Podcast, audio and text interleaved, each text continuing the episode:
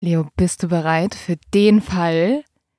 Der, der True Crime Fall. Ich glaube, es gibt keinen True Crime Fall, der mehr besprochen wurde als dieser hier. Ich bin sowas von bereit. Auch einfach, damit es aufhört. Damit es aufhört, dass ich darüber denke und darüber recherchiere. Ich will einfach darüber reden jetzt, damit ich will es abschließen.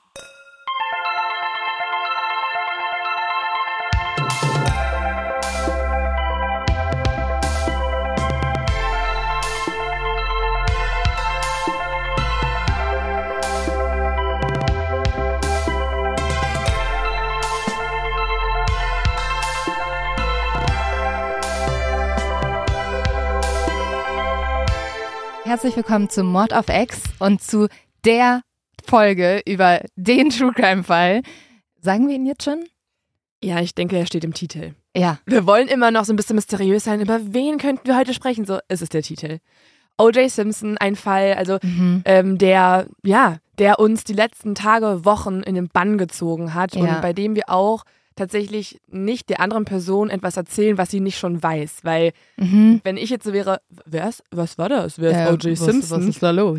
dann dann Ja. wäre ich vielleicht ein bisschen unberechtigt in diesem Podcast. Aber ich muss sagen, also wir haben ja beide mit der Recherche vor Weihnachten begonnen.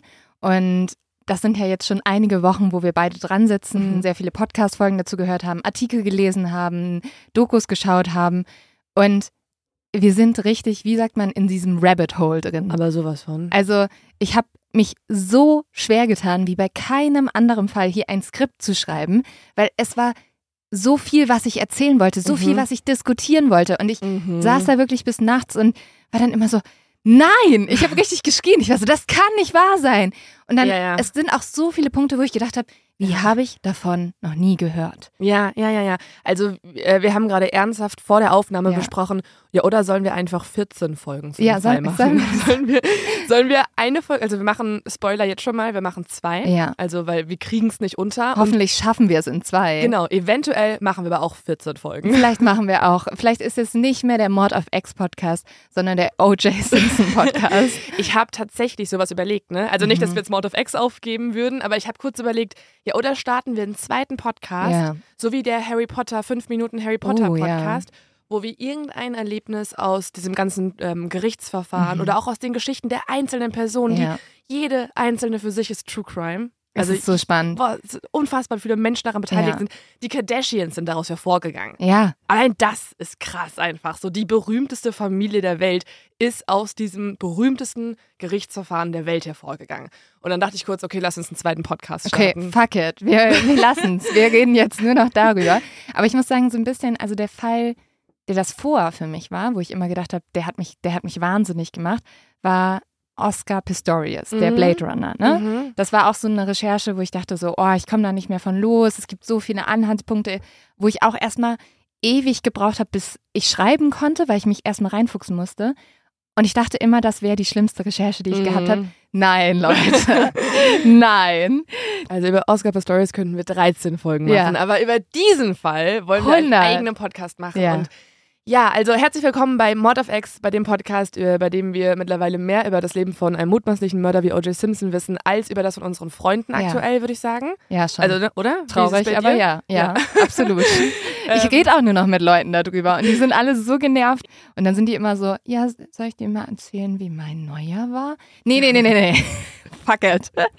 Lass uns über O.J. Simpson reden. Ich würde gerne wissen, wie O.J. Simpsons Neujahr war, also wie der Ja. Silvester gefeiert hat, weil auch O.J. Simpson hat wahrscheinlich gefeiert, denn O.J. Simpson ist, und das kann man nicht glauben, nicht mehr im Gefängnis. Er ist in Freiheit. Er chillt auf Twitter Ja. und kommentiert das Weltgeschehen. Aber dazu mehr in der Okay. zweiten Folge, Leo. Wir Sorry. greifen vorweg. Okay. Und äh, apropos vorweggreifen, wir haben ja auch noch hier Regeln, an die wir uns halten müssen. Und ähm, ich habe ein zu dumm zum Verbrechen mitgebracht. Oh ja.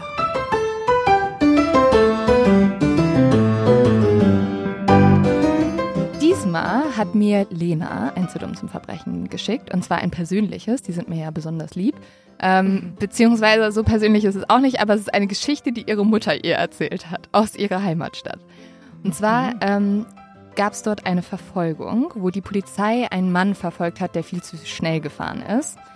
Und dann hat die Polizei es geschafft, dieses Auto anzuhalten. Und als sie zum Auto kam, saß der Mann auf dem Beifahrersitz und sagte dann zur Polizei, Ja, also ich bin nicht gefahren, der Fahrer ist gerade weggelaufen. Oh. Ich bin nur der Beifahrer. Ich fand es auch zu schnell. Die Polizei war so, ja, okay, kreative Idee, aber nein. Und was ist, wenn es wahr ist? Ja, also die haben eine Person im Auto gesehen. Ich weiß nicht, ob da Vielleicht ist so schnell gefahren, dass es nur aussah wie Oh. eine Person. der eine lag so auf dem Boden, kam dann so hoch und war so, ich hatte nichts damit zu tun. Nein, Man kann es ja mal versuchen. man kann es ja mal versuchen. das ist eine wirklich äh, kreative Ausrede. ja, ich würde auch, also wenn wir wieder bei Noten bleiben, da würde ich schon so eine so eine 3 für geben. ja, befriedigend, oder? Befriedigend, ja. Ähm, ich habe auch da noch eine kleine Frage an dich, kurz. Einmal um, um, um das zu dumm zum Verbrechen, Ja. eine darauf bezogene Frage. Zählt es schon als zu dumm zum Verbrechen? Und ich hoffe, dass du damit irgendwie relaten kannst Mhm. oder irgendwer sich angesprochen fühlt, wenn man kriminell wird, einfach nur aus Verdrängung heraus. Also aus Hast du ein konkretes Beispiel, das du mir vielleicht erzählen möchtest? zwei sogar leider. Was, was ist passiert, Leo? Also ich hoffe, das hat noch irgendwer auch und nicht nur ich. Das eine ist, ich habe mir einen Kaffee geholt in meiner Ja. Lieblingskaffeerösterei und die ist bei uns unten im Haus Ja. und ich liebe, dass die da ist und ich war immer mega happy und so weiter. Ja. Und an dem Tag hatte ich aber irgendwie ein Euro zu wenig. Und dann habe ich gesagt, ich bringe es nachher in der Mittagspause. Und du hast es Und ich habe es vergessen. Und seitdem habe ich es am nächsten Tag nochmal vergessen und nochmal. Und dann war ich so, okay, heute mache ich es und habe es nicht gemacht. Und seitdem, das sind jetzt ein paar Wochen vergangen, ich habe diese Kaffeerösterei um ein Euro betrogen und ich traue mich dort nicht mehr hin. Ich kann diesen Kaffee nicht mehr kaufen. Ja, ist Ich verständlich. muss ohne Kaffee nun leben. Du Unmensch. Mann. Also es zählt wahrscheinlich in, in, in einmal in die zu dumm zum Verbrechen Kategorie und in Dummheit einfach Ja, auch. nein. Weil das ist auch eigentlich nicht schlimm. Du musst einfach hingehen, aber ich verstehe ganz genau, was du meinst, weil man hat so ein ungutes Gefühl. Ja. Du musst einfach hingehen und sagen, hey, sorry, ich schulde euch ja noch einen Euro. Also Von Kaffee vor drei kaufen. Monaten. Und dann sagen, ey, ich, ihr habt es wahrscheinlich auch schon vergessen, aber ich glaube, ich schulde euch noch einen Euro. Und dann musst du noch zwei Euro ins Trinkgeld fast tun. uh, sehr gut. Ne? Aber ich habe noch zwei Gegenargumente. Einmal würde ich Oh, du hast versuchen, viel zu lange schon drüber nachgedacht. extrem lange. Ja. Das hasse ich nämlich auch daran. Ja. Man denkt dann voll viel drüber nach, statt es einfach zu tun. Um drei Uhr nachts wacht man auf und so, oh nein, der Kaffee. Ja, wirklich. Und das, aber das Gegenargument ist, ähm, oder die, der Gegenvorschlag ist, Ja. einfach so zu tun, als ob man schon bezahlt hätte, aber bei einem vergesslichen Angestellten. So, ach, das habe ich letztens dem, ähm, hier den, ähm, dem braunhaarigen ähm, Barista gegeben. Aber das ist nicht nett. das ist richtig asoziale Ja. Variante. Und die dritte Variante ist halt einfach den Kaffee nicht mehr zu kaufen, einfach nicht mehr dahin zu gehen. Nein. Was auch Sinn machen würde, weil sie haben schon mal meinen Hund beleidigt. Auf Spanisch und ich kann Spanisch verstehen. Boah, was? Ja. Okay, Sie haben gesagt, es ist ein bösartiger Hund. gut, dass du sie um den Euro betrogen hast. Jetzt finde ich das alles wieder in Ordnung. Was war das zweite Beispiel? Das hast du sogar mit mir begangen, das zweite Beispiel. Was das war ein denn? Verbrechen, was wir zusammen begangen haben. Äh, Ja, welches denn? Ähm, das war jetzt schon ungefähr drei Jahre her. Oh, what? ich denke immer noch drüber nach, wie du siehst. Oktoberfest oder sowas? Nee, nee, nee. Das, Ah. das, das ist okay. Unter Alkoholeinfluss sind alle Verbrechen nicht ganz so schlimm Haben in meiner denn Welt. Verbrechen ohne Alkoholeinfluss begangen. Das hat sogar mit dem Podcast zu tun. Und mit einer Folge im Podcast. Hä? Nämlich, diese Folgen werden ja, wie du weißt, auf einer Speicherkarte aufgenommen. Ja. Und wir hatten keine. Oh nein. Und wir waren bei mir in der WG und wir haben Ah. im Treppenhaus rumgefragt, ob uns irgendwer eine Speicherkarte Oh leihen kann. Gott. Und der nette Chilene, es war ein Mann aus Chile, also wieder Spanisch aus irgendeinem Grund, der nette Chilene hat Oh, ähm, mich. uns eine gegeben und wir haben sie niemals zurückgegeben. Und Oh. immer, wenn ich den getroffen habe im Treppenhaus, habe ich mich extrem geschämt und bin dann an mir vorbeigehuscht. Anstatt einfach diese scheiß Speicherkarte zurückzugeben. Also ich habe jetzt eine Lösung, wie wir das alles lösen können, ne? Du gehst zum Kaffeeladen unten, bezahlst den Euro, beleidigst sie kurz noch auf Spanisch und sagst, sie sehen gefährlich aus, holst zwei Kaffees, bringst sie dem Chilenen, dem wir die Speicherkarte geklaut haben, einen Kaffee und die Speicherkarte und dann ist alles gut. Mm, Also die Mod of X ähm, Edition von Vorsätzen im neuen Jahr Ja. sind alte Verbrechen zu wieder gut zu machen. Ja, aber ich glaube, es gibt Ich auch so, hm, weiß ich nicht, wie ich das jetzt sagen soll, aber es gibt, ich weiß noch nicht, ob ich das, es gibt so, eine, so, so ein Grundverbrechen und das ist, glaube ich, kein Verbrechen und das macht jeder, sich was leihen, so Brotdosen. Wie oft hast du dir Brotdosen geliehen und Ja, die nicht ja. zurückgegeben? Weißt du, wie viel bei, äh, bei mir die Einrichtung eigentlich deine gekauften Möbel Ja. sind? ja, klar. Okay, so, Wir bringen jetzt, alles zurück. jetzt muss hier mal losgehen. Dann lass uns in eine Folge starten, die höchstwahrscheinlich drei Stunden dauern wird. Mhm. Und ich glaube, wir starten auch ein bisschen anders, als ihr erwartet und du auch erwartest, Leo. Okay. Ich äh, würde erwarten, dass du mit Nicole startest, aber Mhm. nicht? Okay. Ach so, eine Sache möchte ich aber tatsächlich bei dieser Folge sagen. Ähm, es geht hier viel um häusliche Gewalt. Also wirklich, es gab auch viele Sachen, wo ich persönlich sehr schlucken musste. Genau, und das war mir einfach nochmal kurz wichtig zu sagen. Nicht schuldig heißt das Urteil am 29. April 1992 in Los Angeles. Auf der Seite der Staatsanwaltschaft herrscht Entsetzen. Bei der Verteidigung wiederum lässt sich die Erleichterung in den Gesichtern ablesen. Sie haben es geschafft. Draußen vorm Gericht beginnen die Menschen zu schreien. Okay, jetzt fällt mir natürlich direkt auf, als eine mhm. Person, die den Fall schon jetzt auch lange selber verfolgt hat, dass die Zeit ja gar nicht zu OJ passt. Also das Jahr, was du nennst, ist nicht das von der Verurteilung oder der nicht erfolgten Verurteilung von O.J. Simpson, sondern mhm. anscheinend ein anderer Fall. Ja, richtig erkannt. Also es geht bei diesem Urteil nicht um das Urteil im Fall O.J. Simpson. Und dafür müssen wir uns angucken, was ein Jahr zuvor passiert, im März 1991. Es ist kurz nach Mitternacht und Rodney King rast mit 150 Stundenkilometer über den Highway in Los Angeles. Hinter ihm ist die Polizei. Rodney ist alkoholisiert und er fährt trotzdem Auto. Er weiß, dass er damit gegen seine Bewährungsauflagen verstößt und er will nicht wieder ins Gefängnis zurück und hat deswegen die Kurzschlussentscheidung getroffen, bei der Verkehrskontrolle nicht stehen zu bleiben, sondern stattdessen aufs Gaspedal zu treten. Es dauert jetzt jedoch nicht lange, bis die Polizisten ihn stoppen können und die Männer zehren ihn aus dem Auto und dann beginnt das Grauen. Vier der Polizisten zücken ihre Schlagstöcke und fangen an, auf Rodney King einzuschlagen. Die Anweisung gibt dabei der Surgeon Stacy Kuhn. Elf weitere Polizisten stehen um die prügelnden Beamten herum. Keiner schreitet ein. Sie alle schauen jetzt zu, wie die vier Polizisten mit den Schlagstöckern aus Metall ausholen und sie dann auf den hilflosen Mann am Boden donnern. Es ist pure Gewalt. Die Männer scheinen nicht mehr zu merken, dass auf dem Boden unter ihnen ein Mensch liegt. Rodney wiederum versucht sich immer wieder aufzustemmen, aber gegen die Übermacht der Polizisten hat er keine Chance. Im Sekundentakt fliegen jetzt die Schlagstöcke aus Metall runter auf Rodney.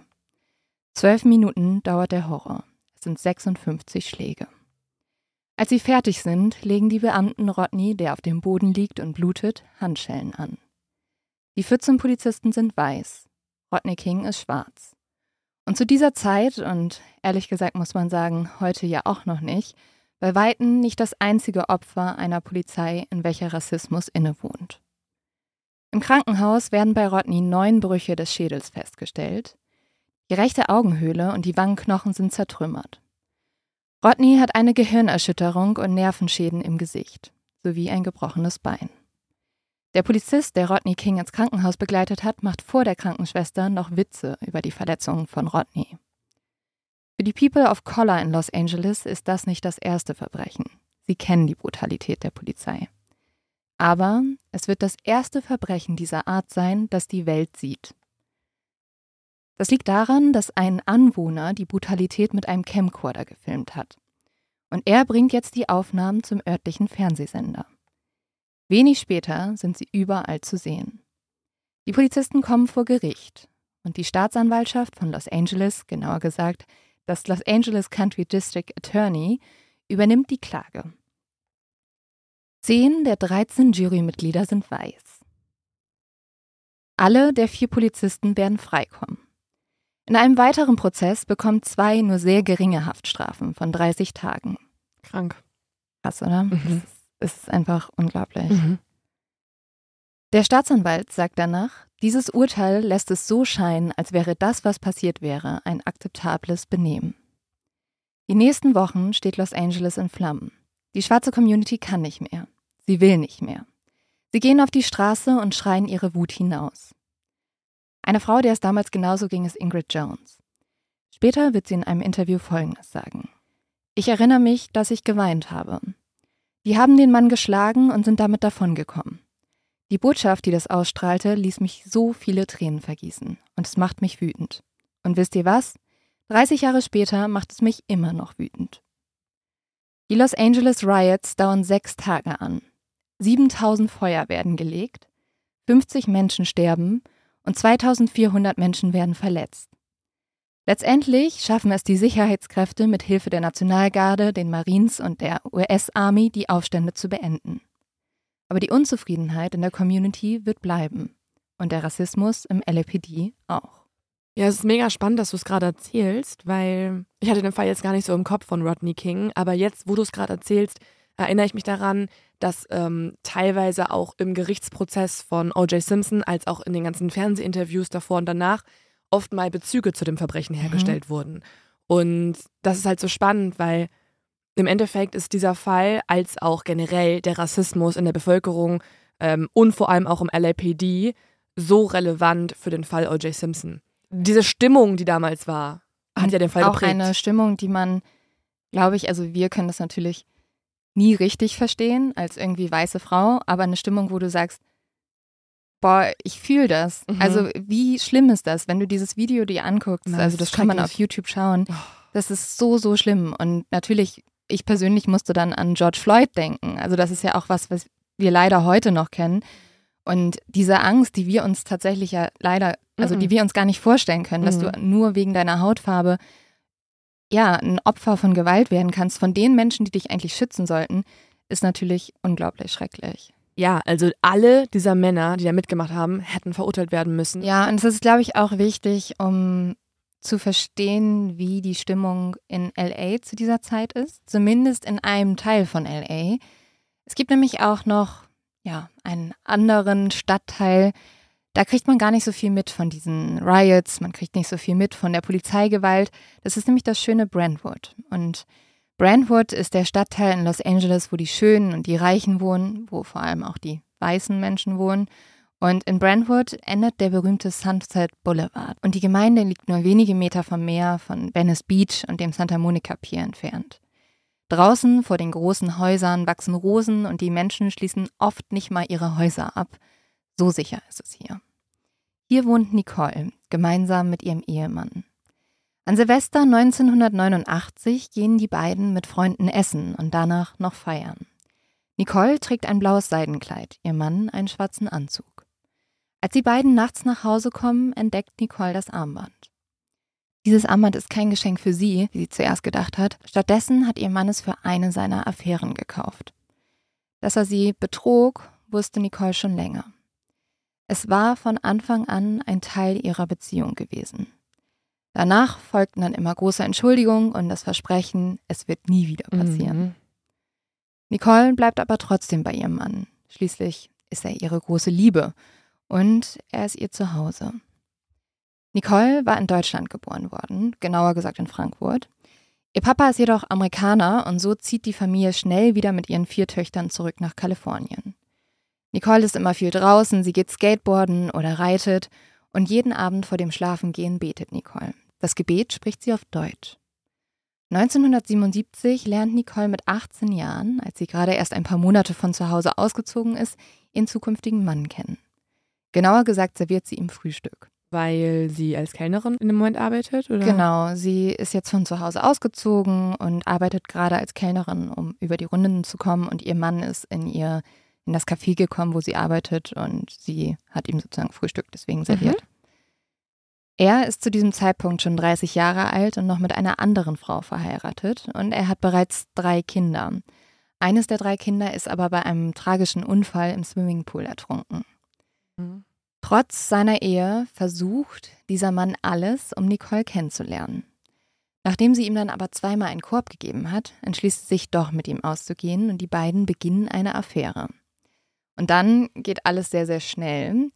Ihr Mann kauft ihr eine Wohnung, weil Nicole wohnt zu diesem Zeitpunkt mit einem Freund zusammen und das findet ihr Mann ganz, ganz schrecklich. Ja, es ist eigentlich eine platonische Freundschaft. Ne? Ja, also die, sie hat nichts mit denen, ja. aber ihr Mann oder ihr zukünftiger Mann findet das ganz, ganz schrecklich. Deswegen kauft er ihr eine Wohnung und sie zieht da sehr schnell aus. Und wenig später zieht sie dann auch direkt zu ihm. Er trennt sich von seiner Frau und heiratet stattdessen Nicole am 2. Februar 1985. Nicole trägt ein weißes Spitzenkleid, in den Händen hält sie einen Strauß weißer Lilien. Um den Hals trägt sie das Hochzeitsgeschenk ihres Mannes. Eine Kette aus Diamanten. An dem Abend werden sie alle noch lange tanzen und später verrät Nicole betrunken noch einer Freundin, dass sie gerade mit ihrem Mann versucht, ein Baby zu bekommen. Und tatsächlich wird Nicole bald schwanger und ihr erstes Kind kommt zur Welt. Es klingt jetzt erstmal alles vielleicht wie die perfekte Liebesgeschichte. Wäre da nicht der Betrug und die Gewalt? Immer wieder kommt es zu Streitigkeiten und dann zu Wutausbrüchen. Vor allem von Nicoles Mann. Dabei hatte sie versucht, ihm immer alles recht zu machen, hatte sich für ihn ihre Brüste operieren lassen, trägt ihre Haare, wie er es mag, und kümmert sich um ihr Zuhause, so wie er es wollte. Doch es kommt immer wieder zu Streit und dann rastet Nicoles Mann aus. Er zerschmeißt dann Bilder, nennt sie ein fettes Schwein, weil sie schwanger ist, und er schlägt sie.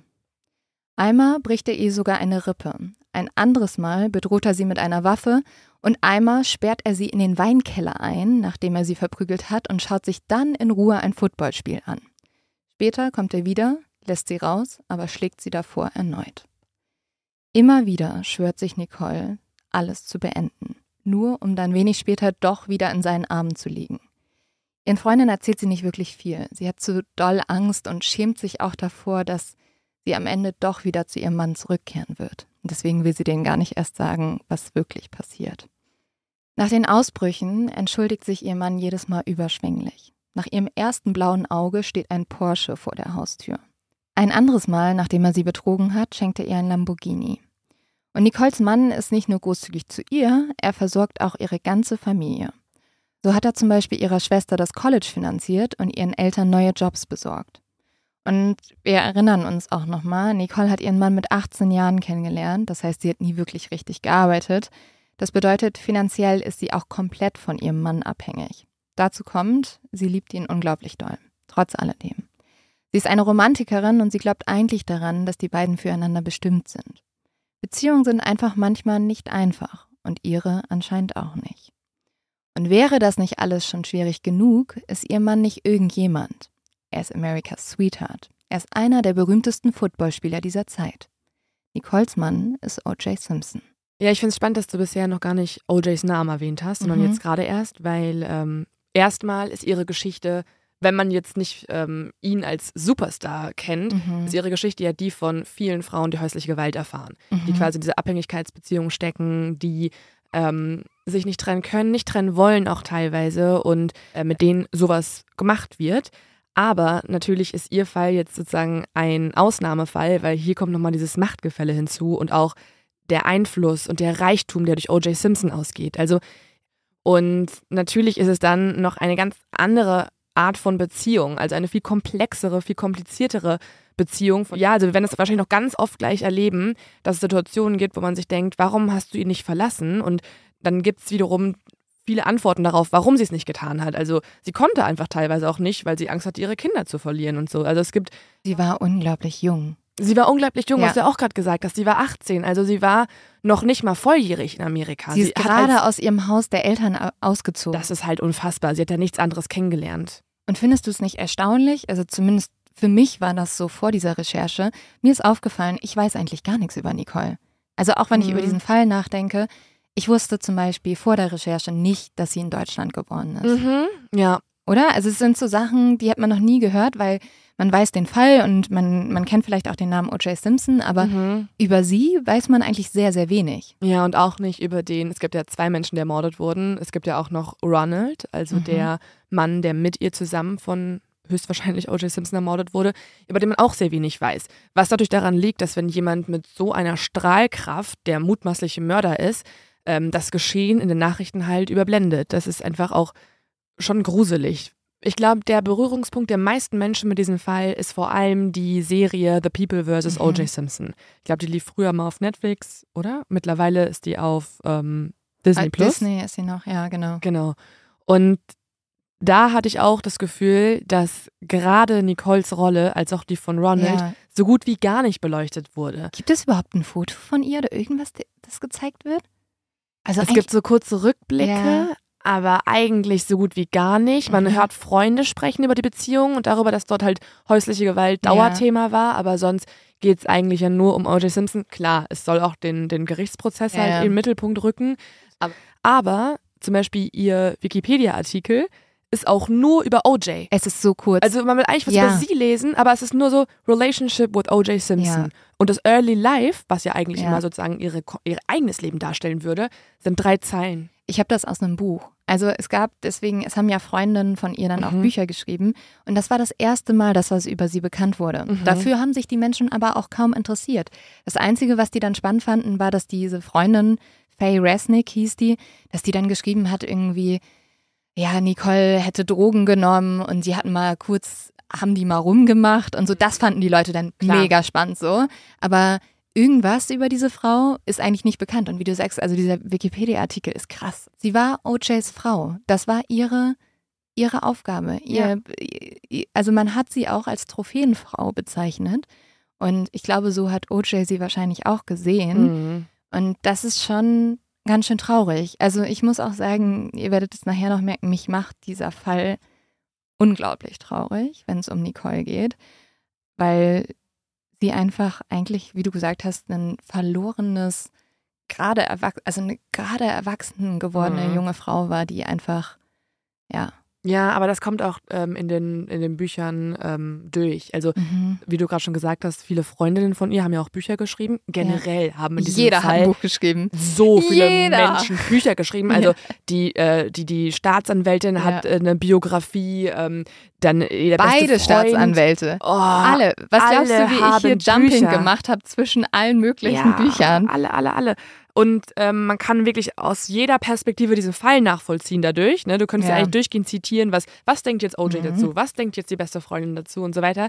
Aber was auf jeden Fall von den Freundinnen immer wieder betont wurde, ist halt, klar, sie ist halt die Frau, aber was halt viele vergessen, ist, dass sie, sie war intelligent. Sie hat zwar nie irgendwie ein großes Studium hinter Mhm. sich oder irgendwie einen, eine gehobene Stellung in irgendeinem Berufsfeld oder so, aber sie war eine, eine eloquente Frau. Sie hat es geliebt, mit Freundinnen irgendwie auszugehen. Klar, sie haben auch mal Alkohol getrunken. Sie hat auch mal irgendwann mal Koks ausprobiert und so weiter. Aber wie die Presse sie dargestellt hat, als irgendwie kokainsüchtiges Partygirl, so war es einfach Sie nicht. war ein Und super liebevoller Mensch und vor allem eine tolle Mutter. genau, das, Ja. genau, sie war eine gute Freundin, eine gute Mutter. Aber ich glaube, jetzt sollten wir uns trotzdem nochmal, ähm, auch wenn man davon natürlich ausgeht, dass viele Leute diesen Fall kennen, den Mann auch anschauen, also den Mann von Nicole, O.J. Simpson. O.J. Simpson heißt eigentlich Orenthal James Simpson. Es gibt übrigens auch, ähm, das fand ich ganz spannend, die Staatsanwältin, über die wir in der zweiten Folge noch intensiv reden werden, die hat sich unglaublich daran aufgehangen und fand es ganz, ganz nervig, dass alle immer nur O.J. sagen, weil sie sagt, das ist schon wie so eine Ja, ja, klar. als wären wir schon Freunde Ja, ja. damit. Sie hatte bei sich auch, das fand ich eine ganz lustige Anekdote, im Büro hatte sie ein OJ-Glas. Das ist wie so ein Swear-Glas gewesen. Also wenn jemand von der Staatsanwaltschaft ihn nur als OJ beschrieben hat, dann hat sie immer gesagt, hier, Geld in das, in das OJ-Glas bitte. Boah, geil. Ich, ich finde die eh geil. Die ist mega. Staatsanwältin. Aber das zweite Folge, Leute. Dafür haben wir heute nicht auch noch Mhm. Zeit. Aber es ist, es passt, also es ist schon spannend, weil es ist halt so eine, so eine Art Framing. Ja. Wenn du eine Person immer mit dem Spitznamen Mhm. ansprichst, dann hast du natürlich eine Verbundenheit. Ich werde jetzt trotzdem weiter von OJ sprechen, weil wir ihn einfach so kennen. Aber Mhm. ich fand das ähm, tatsächlich eine Anekdote, über die ich dann auch ein bisschen nachgedacht habe und gesagt habe, ah ja, das macht Sinn. Und O.J. Simpson ist tatsächlich in sehr schwierigen Verhältnissen groß geworden. Sein Vater war schwul und er hat dann auch eine, dadurch, dass sein Vater nicht da war und sozusagen die Familie verlassen hat, hat er so eine ganz schwierige Beziehung zu Homosexuellen entwickelt, auch durchaus problematisch, ehrlich Mhm. gesagt. Und als Jugendlicher gehört O.J. Simpson einer Street Gang an. Aber O.J. ist für Größeres bestimmt. Er hat ein unglaubliches Talent. O.J. kann nämlich laufen, wie niemand anders laufen kann. Ein Talent, was sich schnell im Football zeigt. O.J. hat vorher auch mal Leichtathletik gemacht und so, aber gerade im Football wird er schnell zum Superstar. Er scheint wie durch Zauberhand allen seinen Gegnern zu entwischen und so den Ball immer wieder über die Endzone zum Touchdown zu bringen. Sein Geheimtrick ist, das erzählt er später mal, er stellt sich im Auto oder im Bett oder wenn er zu Hause ist, immer schon seinen Lauf vor. Also er geht jedes Detail im Kopf durch und dadurch ist er auf dem Feld so gut. Und was ich auch spannend fand, ist, dass er da auch, also in dieser Doku, die wir auch beide geguckt haben, also Mhm. OJ Made in America, Mhm. da sagt er auch, das ist so ein Nervenkitzel für ihn. So, schaffe ich Mhm. das? Schaffe ich diesen Lauf Mhm. oder schaffe ich es nicht? Ja, also er ist, wenn man ihn reden hört über Football oder ihn auch sieht auf dem Feld, dann, dann spürt man, finde ich, schon das Maximum an Leidenschaft, was jemand für eine Sache im Leben aufbringen kann. Beziehungsweise er bringt eigentlich das nötige Maß an Obsessivität mit, um es an die Spitze zu schaffen. Naja, er hat Football über alles geliebt. Aber was er auch geliebt hat, ist die Aufmerksamkeit. Er hat nämlich später auch mal gesagt, als Kind, das im Ghetto aufgewachsen ist, war die Sache, die ich am meisten wollte, nicht Geld, sondern dass die Leute sich auf einmal umdrehen und sagten, hey, da geht OJ lang. Ja, und das ist ja auch passiert. Er war ja auch viel am Flirten. Er hat es ja auch nicht so schwer gehabt, Frauen kennenzulernen. Und teilweise hat er sich ja richtig vorgenommen, anderen Männern die Frauen auszuspannen, Ja. weil er den Kitzel wollte und die Aufmerksamkeit und Ja. diese Challenge. Und er hat auch nicht nur äh, die sozusagen die Aufmerksamkeit von Frauen geliebt, aber auch von seiner Fanbasis. Also er war zum Beispiel jemand, bei jedem Spiel hat er stundenlang noch Autogramme gegeben. Aber auch weil er das, er hat das auch geliebt. Ja. Es gab sogar Leute, die gesagt haben, OJ hatte eine engere Bindung zu seinen Fans und hat lieber mit seinen Fans rumgehangen als mit seinen Freunden. Das finde ich zeigt auch einfach, wer er ist. Mhm. Allein dieses Beispiel Ja. zeigt, wer er ist. Also er will geliebt werden und Menschen, die du sehr nah an dir hast, deine besten Freunde, deine Familie, die können ja auch mal kritisch sein. Mhm. Ja. Die sind ja auch sehr ehrlich. Die sehen halt deinen Kern. Die sind nicht Fans von dir, die, die lieben dich, aber sie sehen alle Seiten an dir. Und er wollte das aber nicht. Er wollte nicht kritisiert Er wollte werden. auf dem er wollte, Thron sein. Genau, er wollte Ja. bewundert werden. Dieses Göttliche, so, Genau. oh mein Gott. Er wollte Ja. über den Leuten stehen. Und Ja. bei Familie bist du einer von vielen, da bist du mit der Gruppe. Aber er wollte über Leuten sein. Und tatsächlich dauert es nicht lange, bis dieser Traum von OJ auch wahr wird. Er wird nämlich zu einem der gefragtesten Sportler Amerikas. Und jetzt reißen sich die ganzen Colleges um ihn und für ihn ist aber sehr schnell klar, er will auf die renommierte University of Southern California gehen. An dieser Universität sind seine Mitstudierenden zum größten Teil weiß und kommen aus der Elite von Los Angeles. Und OJ passt sich schnell den Verhaltensweisen an. Man kann sogar fast sagen, dass seine Hautfarbe quasi ausgeblendet wird. Er wird jetzt ein Teil dieser Community, die eigentlich so weit von seinem Background entfernt ist. Und die alles ist, wogegen die Menschen in den LA Riots eigentlich protestiert haben. Viele andere schwarze Athleten stehen damals für die Bürgerrechtsbewegung ein und dadurch verlieren sie auch lukrative Werbedeals. Zum Beispiel 1968, dort strecken die Läufer Tommy Smith und John Carlos bei der Siegerehrung bei den Olympischen Spielen eine zur Faust geballte Hand in einem schwarzen Handschuh in den Himmel. Das ist ein stummer Protest gegen die Diskriminierung von Schwarzen in den USA. Es ist ein Schrei nach Gerechtigkeit. Nach dieser Aktion treten auch einige Athleten an OJ heran. Doch er antwortet ihnen immer, I am not black, I'm OJ. Oh Mann. OJ sagt selbst immer wieder, er möchte nicht für seine Hautfarbe bewertet werden, er möchte dafür bewertet werden, wie er Football spielt. Er sagt auch, sagt mir nicht, dass ich das machen muss, nur weil ich schwarz bin. Hier möchte ich einmal den Autoren Ta-Nehisi Coates zitieren, welcher für die Zeitung The Atlantic immer wieder die Probleme der afroamerikanischen Bevölkerung thematisiert und über White Supremacy, also weiße Vorherrschaft, spricht. Zu OJ hat er Folgendes geschrieben.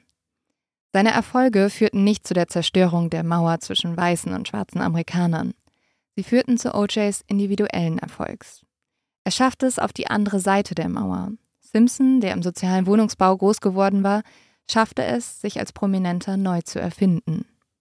Mm, Also, ja, es ist spannend, was OJ tatsächlich geschafft hat, denn seine eigene Community ist ja oft von ihm enttäuscht gewesen. Also sie haben Mhm. natürlich erwartet, dass wenn jemand es so weit an die Spitze schafft, sich auch für die Rechte der afroamerikanischen Bevölkerung dann auch einsetzen würde. OJ hat aber wiederum nach den Regeln der Weißen gespielt. Mhm. Und das merkt man ja auch, wenn man sich mal damals in der Zeit so verschiedene Artikel angeschaut hat, wie Leute über OJ gesprochen haben und ihn gesehen haben. Das war oft so, dass Weiße ihn genauso gefeiert haben wie Schwarze. Also er war quasi sowas wie der kleine Posterboy der Weißen. Und das sieht man ja zum Beispiel auch ganz gut in Nicoles Vater. Das finde ich eigentlich ist nochmal so ein, so ein, so ein Beispiel Mhm. in einem Mensch, wie Weiße teilweise gedacht haben. Nicoles Vater war ein Rassist. Und als Nicole eben mit äh, OJ kam, wäre das eigentlich gegen seinen Geschmack gegangen, weil aber OJ ein reicher, berühmter, prominenter war, war es für Nicoles Vater wieder okay. Ja. Und das, finde ich, zeigt so ein bisschen diese heuchlerische Art, die es damals gab oder auch immer noch gibt. Ja, also er wird dann auch einer der ersten Schwarzen, mit denen Werbedeals abgeschlossen werden. Und da passieren auch ganz ja, eklige Sachen. Also einige der Marken achten jetzt extra darauf, dass OJ kein Slang benutzt, damit er bloß nicht irgendwie klingt, als würde er im sozialen Wohnungsbau in Los Angeles aufgewachsen sein. Und es wird auch darauf geachtet, dass so ganz bewusst zum Beispiel so eine weiße Oma in dem Spot ist oder viele weiße Kinder, die ihm so zurufen, damit total klar ist, OJ befindet sich aber trotzdem in unserer Welt, die wir kennen. Mhm. Und OJ wird bald auch ein fester Bestandteil der weißen High Society in Los Angeles. Er freundet sich mit vielen reichen Geschäftsmännern an und verbringt ab jetzt fast seine ganze Freizeit mit ihnen auf dem Golfplatz, wo er übrigens auch der erste Schwarze ist, der hier Mitglied werden darf. Einer seiner engsten Freunde lernt er jedoch auf dem Tennisplatz kennen. Es ist der Anwalt und der Unternehmer Robert Kardashian. Mhm. Mhm. Wird auch noch eine Rolle spielen. 1968 wird OJ die Heisman Trophy verliehen, die höchste Auszeichnung für College-Football-Spieler. Bald bekommt OJ auch den Spitznamen The Juice, also der Saft, vor allem wegen seiner Beweglichkeit und The Juice stellt einen Rekord nach dem nächsten auf. 1969 ist er der erste seines Jahrgangs, der in die NFL gewählt wird und kurz darauf trifft er dann auch Nicole. Am 16. Dezember 1979 beendet OJ seine Karriere als Sportler. Nach seiner Sportkarriere macht er aber noch eine ganz andere Karriere. Er wird jetzt nämlich Schauspieler. Er Mhm. spielt in Filmen mit wie Die nackte Kanone. Und ähm, in anderen Filmen ist er so ein äh, vom Unglück verfolgter Ermittler. Ähm, zudem kommentiert er Sportereignisse und das alles vergrößert natürlich seine Bekanntheit nur noch mehr. Ja, also er war nicht nur irgendwie im Feld Sport bekannt, sondern auch irgendwie als Comedian, als Schauspieler, als Celebrity, als Kommentator. Er war einfach einer der beliebtesten Amerikaner zu dieser Zeit, muss man einfach sagen. Und das, das, das ist einfach so wichtig, um diesen Fall zu verstehen, weil nur das führt natürlich auch am Ende zu dem Gerichtsurteil, was dann getroffen wird. Genau diese Art von Vorgeschichte und auch Prägung der Gesellschaft. So, und ich glaube, jetzt wird es Zeit, dass wir mal so einen ganz kurzen Cut machen und einmal kurz nochmal drüber sprechen. Wir haben vorhin schon gesagt, das ist einer der größten True Crime-Fälle überhaupt. Also er wurde nicht umsonst The Trial of the Century genannt. Leo, was ich gerne jetzt zu diesem Zeitpunkt nochmal von dir wissen würde, was wusstest du denn früher über den Fall? Also bevor du angefangen hast mit dieser Recherche, was waren so die Mhm. Sachen, die in deinem Kopf immer aufgeploppt sind? Mein erster Kontaktpunkt war die Serie. Mhm. The People vs. O.J. Simpson. Und dann eigentlich immer so hier und da mal was gehört. Zum Beispiel auch halt, dass die Kardashians irgendwie durch diesen Fall bekannt wurden überhaupt. Also diese Zusammenhänge habe ich so ein bisschen Mhm. mitbekommen. Und was ich auch ganz spannend finde, ich dachte immer, also irgendwie war mir nicht klar, dass er nie dafür verurteilt wurde. Also Mhm. ich wusste, dass O.J. wegen eines Verbrechens... Major Spoiler gerade. Ja, aber das weiß man doch, oder? Ja, das, äh, ja, das ist schon okay. Das ist schon okay. Also, das war mir gar nicht alles so klar. Und ich will verstehen, wie kann es dazu kommen. Mhm. Also, dieses ganze Ding mit der Jury macht mich komplett fertig, wie das dazu kommen konnte alles. Aber ich muss auch sagen, also mein erster Berührungspunkt mit diesem Fall war sogar noch viel weiter Mhm. vor dir. Ich hatte gar keine Meinung zu dem Fall. Ich hatte nur immer irgendwie von Leuten gehört, oh, es gibt ja diesen einen Profisportler, der seine Freundin ermordet und ist damit davongekommen. Und da habe ich immer gesagt, wow, wow, keine Ahnung, ich weiß nichts darüber. Weil Ich weiß eigentlich nur, dass es diese Diskussionen gibt, war er es oder war es nicht. Und das Einzige, was ich dann auch immer noch gehört habe, war, ja, da gab es so einen Handschuh, den hat er anprobiert und der hat nicht gepasst. Also das waren so meine einzigen Bezugspunkte zu diesem Mhm. Fall. Und deswegen habe ich ehrlich gesagt, weil ich nur diese Handschuh-Story kannte, habe ich sogar immer gedacht, also war vor meine Tendenz, OJ ist unschuldig. Echt? Mhm. Das war bei mir nie so. Also ich hatte immer das Gefühl, er ist schuldig.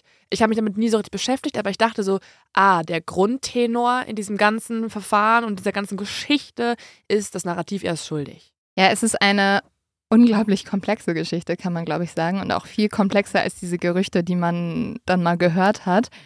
Und deswegen wollen wir ja auch heute drüber sprechen. Und es ist ja auch vor allem eine Geschichte, in der Rassismus eine große Rolle spielt. Weswegen ich auch mich dazu entschlossen hatte, mit der Geschichte von Rodney King zu beginnen. Ja, also dieser Fall, der hat so viele Facetten. Das ist wirklich, es ist unglaublich und auch viel mehr als diese ersten Berührungspunkte, die man damit hatte. Also es wird hier auch noch um Sexismus gehen, um die Medien, um die Kardashians, aber auch irgendwie um Rassismus, um das LAPD, so viele Facetten. Und ich glaube, deswegen, Leo, müssen wir eigentlich auch jetzt dort weitermachen, wo wir vorhin aufgehört haben. Mhm.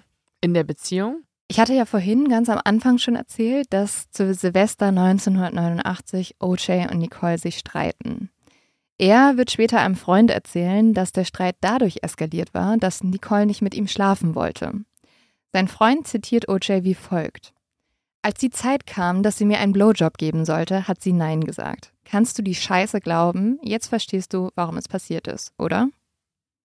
Krass, oder? Also, sie wollte ihm keinen Blowjob geben und deswegen gab es einen Riesenstreit. Ja, aber kennst du auch den Hintergrund davon? Ja, ja. Das ist nämlich das richtig Absurde. Mhm. Sie weigert sich ja irgendwann in der Beziehung überhaupt noch mit ihm zu schlafen, Ja. weil sie Angst hat, von ihm AIDS zu bekommen, weil das gerade auch in den Nachrichten halt wie besprochen wurde. Man wusste darüber mehr und sie dachte, OJ wäre eine Person, die sich recht schnell äh, mit AIDS infizieren Aus kann. gutem Grund. Weil er ungefähr jede Frau anspricht, die er auch nur ansatzweise hübsch findet, also Ja. jede in LA gefühlt und so viele Affären hat, sodass sie gar nicht mehr glauben kann, dass er, ach so, und auch kein Kondom benutzt. ja, er er benutzt sich nie ja ein. Kondom. Das ist ja auch noch das Krasse. Er weigert sich, ein Kondom zu benutzen und dementsprechend hat sie einfach Angst, sich mit irgendwas zu infizieren und im schlimmsten Fall halt eben mit AIDS. Ja, und OJ weigert sich aber einen Test zu machen. Er hat dann auch irgendwann mal zu einem Kumpel gesagt, der so meinte so, hä, OJ, mach doch einfach Mhm. einen Test, dann ist das Ding durch. Da hat er gesagt, nee, ich, ich könnte das nicht verkraften, wenn ich AIDS hätte. Ist auch geil, dann einfach zu sagen, nö, dann, ähm, dann check ich es einfach gar nicht und Mhm. steck einfach alle Menschen an, falls ich es hätte. OJ hatte nicht AIDS. Aber also die berechtigte Sorge oder zumindest so ein Misstrauen von Nicole war natürlich da. Und deswegen hat sie gesagt, sie möchte mit ihm nicht mehr schlafen, bis er sich getestet hat. Und jetzt ähm, passiert etwas, was die beiden ein bisschen anders bezeichnen. Laut OJ hätten die beiden jetzt ein bisschen gerangelt. Laut Nicole habe er sie mehrmals ins Gesicht geschlagen. Ja, ich glaube Nicole. Also kann ich dir schon mal sagen. Ja, es gibt auch durchaus stichhaltige Beweise dafür. Später wird OJ aussagen, dass auch Nicole ihn geschlagen habe. Nicole rennt jetzt aber aus dem Schlafzimmer und sie versucht sich vor OJ zu verstecken. Er sucht sie und denkt auch, sie gefunden zu haben im Schlafraum der Nanny. Er hebt jetzt den Frauenkörper hoch, den er im Bett findet, und trägt ihn durchs halbe Haus. Er hört erst auf, als er hört, wie die Nanny schreit, ich bin's Ruth, nicht Nicole, bitte lass mich runter. Nicole schafft es währenddessen, zum Telefon zu stürzen und sie wählt 911, also den Notruf. Die Beamtinnen werden später Folgendes zu Protokoll geben. Polizistin Milewski und Polizist Edwards haben einen Notruf erhalten. Verstehen konnte man, eine Frau wird in 360 North Rockingham geschlagen. Um etwa 3.30 Uhr kommen die Polizisten bei Nicole und OJ an. Sie kommen nicht aufs Grundstück, da ihnen ein Eisentor die Zufahrt versperrt. Also ruft die Polizistin im Haus an. Drinnen meldet sich eine Haushaltshilfe. Sie versichert der Polizei, alles sei in Ordnung und bittet sie, wieder abzufahren. Die Beamtin gibt sich damit nicht zufrieden. Sie erklärt der Frau, dass sie mit dem Opfer sprechen müsse, die den 911-Call abgegeben hat. Das ist wirklich gut, dass sie das sagt. Ja. Ne? Also es hätte da auch schon enden können, wie man das vorher schon erlebt hat. Es gab auch viele Vorfälle vor, wo die Polizei nicht wirklich geschaut hat. Aber hier tun sie es und die Haushaltshilfe lehnt das jetzt aber ab und jetzt wird die Polizistin sehr bestimmt. Sie sagt, sie würde nicht gehen, bis sie mit der Frau gesprochen hätten. Finde ich auch so krass, dass die, äh, die Angestellte sagt, nee, nee, alles gut, gehen Sie ruhig nach Hause und damit sich ja auch schuldig macht. Ja, die hatte ein sehr enges Verhältnis zu OJ und war ihm unglaublich treu. Mhm. Und dann plötzlich kommt eine Person aus den Hecken vor dem Haus gesprintet. Sie hat nur einen BH und eine Jogginghose an und sie ist voller Schlamm. Die Frau sprintet zum Gate und stürzt auf den Knopf, der das Tor öffnet. Währenddessen schreit sie immer wieder den Polizistinnen zu. Er wird mich umbringen, er wird mich umbringen. Als Nicole den Knopf erreicht, bricht sie zusammen. Mit letzter Kraft drückt sie den Schalter. Als das Tor sich öffnet, springt sie auf und sprintet wieder los. Ja, es ist wie im Horrorfilm. Also Komplett. dieser Knopf auch, ist, man muss sich vorstellen, die ist gefangen Mhm. In einem eingezäunten Haus Ja. mit einem Tor, das sich nur mit dem Knopf öffnen lässt. Da ist sie gefangen mit einem Mann, der sie versucht umzubringen in diesem Ja. Moment. Sie hat nur ein BH an Sie hat sich ewig in dieser Hecke versteckt. und jetzt versucht sie da rauszukommen und traut sich nur rauszugehen, weil die Polizei davor steht und drückt immer wieder auf diesen Knopf. Einfach gruselig. Als das Tor sich jetzt öffnet, springt sie auf und sprintet wieder los. Sie hört erst auf zu rennen, als sie in die Arme des vor dem Gate stehenden Polizisten fällt. Schluchzend hält sie sich an ihm fest und stammelt immer wieder vor sich hin, er wird mich umbringen. Nicoles Gesicht ist angeschwollen, man kann erkennen, dass sie geschlagen wurde. Sie hat ein blaues Auge und einen blauen Fleck auf der Wange. Der Beamte erkennt außerdem einen Handabdruck auf ihrem Hals. Außerdem hat Nicole mehrere Kratzer und eine kaputte Lippe. Sie ist komplett nass und ihr ist unglaublich kalt. Der Polizist kann richtig spüren, wie sie am ganzen Körper zittert. Der Polizist schaut Nicole jetzt an und fragt sie, wer wird dich umbringen? Nicole antwortet darauf, OJ. Der Polizist schaut Nicole jetzt erstaunt an. Meinst du OJ Simpson, den Footballspieler? Ja. Nicole erzählt dem Polizisten, dass ihr Mann O.J. Simpson sie mit der geöffneten und geschlossenen Hand geschlagen hätte, sie getreten hätte und sie an den Haaren gezogen hat. Sie sagt ebenfalls aus, dass O.J. ihr zugeschrien hätte, ich werde dich umbringen. Die Polizisten legen Nicole eine Jacke um und setzen sie auf den Rücksitz des Polizeiwagens. Hier spricht die Beamte nochmal mit Nicole. Nicole wiederholt sich immer wieder wütend. Ihr macht nie was bei ihm. Ihr sprecht nur mit ihm und dann geht ihr wieder. Ich will, dass er verhaftet wird und aus dem Haus raus ist, sodass ich meine Kinder nehmen kann und gehen kann. Nicole berichtet der Polizistin auch, dass sie bereits achtmal die Polizei gerufen hätte und nie etwas passiert sei. Währenddessen taucht jetzt OJ am Gate auf. Er behauptet, er habe Nicole nicht geschlagen. Mhm, klar. Vorher schreit er aber noch in Nicoles Richtung, dass er sie nicht mehr in seinem Bett haben wolle. Schließlich habe er ja zwei Frauen und sie wolle er jetzt nicht mehr im Bett haben. Das ist so krass. Als der Polizist OJ sagt, dass er ihn jetzt verhaften müsste, da er seine Frau geschlagen hätte, reagiert OJ empört. Er habe sie nur aus dem Schlafzimmer geschubst. Und außerdem war die Polizei ja schon achtmal deswegen da gewesen und er verstehe nicht, warum sie ihn jetzt verhaften wollen. Das Ganze sei ja nur eine Familiensache. Es ist keine Familiensache, es ist einfach versuchter Mord. Hier schon. Es ist ein Verbrechen jetzt. Es schon. hätte hier schon in einem Mord enden Mhm. können, wenn sie wahrscheinlich nicht erfolgreich geflohen wäre und sich in der Hecke versteckt hätte. Und ähm, wenn die Haushälterin nicht mit ihrer Lüge durchgekommen wäre, es hat sich schon alles wieder erledigt, Ja. dann wäre es vielleicht jetzt hier schon zum Mord gekommen. Und da frage ich mich wirklich, wie kann man nach dieser Geschichte und nach weiteren, die ähnlich sind, noch glauben, dass es OJ nicht war? weil man diese Geschichten nicht kennt. Mhm. Na, es wurde nicht alles von ihr ähm, beim Prozess zugelassen. Sie hat das ja später dokumentiert Mhm. und nicht alles wurde vor Gericht zugelassen, weil es teilweise Hörensagen sein sollte. Aber also es ist halt unglaublich, weil du hast diese Beweise, also die Fotos wurden dann auch ähm, im Gericht gezeigt und also ich habe das echt gelesen und ich dachte so, wie kann es sein, dass darüber so wenig gesprochen wurde? Der Polizist sagt OJ jetzt, dass er sich anziehen muss, weil OJ hat nur einen Bademantel an und OJ dreht sich jetzt um und geht wieder ins Haus. Wenig später kommt die Haushaltshilfe aus dem Haus und sie versucht jetzt Nicole aus dem Auto zu ziehen und sagt immer wieder, Nicole, komm schon, mach jetzt nicht so einen Aufstand, komm einfach rein. Die Polizei schickt die Frau dann wieder ins Haus und OJ kommt erneut vors Haus. Diesmal ist er angezogen und er beschwert sich jetzt erneut bei dem Polizisten. Er verstehe nicht, warum dieser Beamte der Einzige sei, der einen großen Deal aus allem machen würde. Oh. Dann taucht OJ wieder ab. Wenig später kommt der Chef des Polizisten an und etwa zur gleichen Zeit rast OJ in einem blauen Bentley vom Grundstück. Die Polizei kann ihn darauf nicht finden. Er war davongekommen. Nicole fährt jetzt mit zur Polizeistation und lässt ihre Verletzung fotografieren. Dann fährt sie nach Hause zu ihren Kindern. Wenig später fährt sie ein gemeinsamer Freund der beiden ins Krankenhaus. OJ kommt währenddessen bei Freunden unter. Nicoles Schwester kommt auch vorbei und sie macht Fotos von den Verletzungen. Doch als Nicole dann ihre Eltern anruft und ihnen erzählt, was passiert ist, sollen diese ihr geraten haben, es nochmal mit OJ zu probieren. Sie sagen doch irgendwie Zitat, you can make it work. Ja, die ganze Familie ist finanziell von OJ abhängig, ne? Aber dann, dann ist es einfach so traurig, dass das Finanzielle über dem Wohl der Tochter steht. Und ehrlich gesagt muss ich auch sagen, ich habe teilweise das Gefühl, dass das heute manchmal noch so ist. Die Leute wollen das nicht hören. Die Mhm. wollen das nicht hören. Und die denken, die sagen alle so, ach, so schlimm ist es doch nicht. Mhm. Und das merkt man jetzt umso mehr.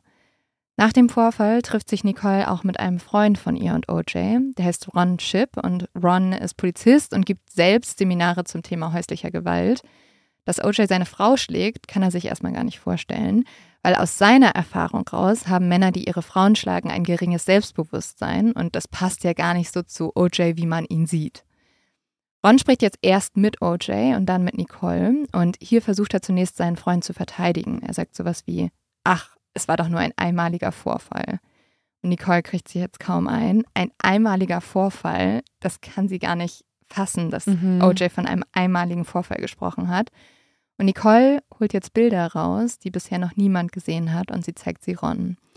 Ron muss ihr auch versprechen, sie niemandem zu zeigen und niemandem davon zu erzählen, ähm, weil sie sagt, dass sie diese Fotos vorher noch niemandem gezeigt hätte. Auf den Fotos sieht man verschiedene Teile von Nicoles Körper und sie sind alle blau und schwarz. Sie erzählt Ron, dass sie diese Fotos selbst gemacht habe, aber ohne bestimmte Daten zu vermerken. Es sind nicht nur die Bilder von dem Silvesterabend, es sind sehr viele von verschiedenen Situationen.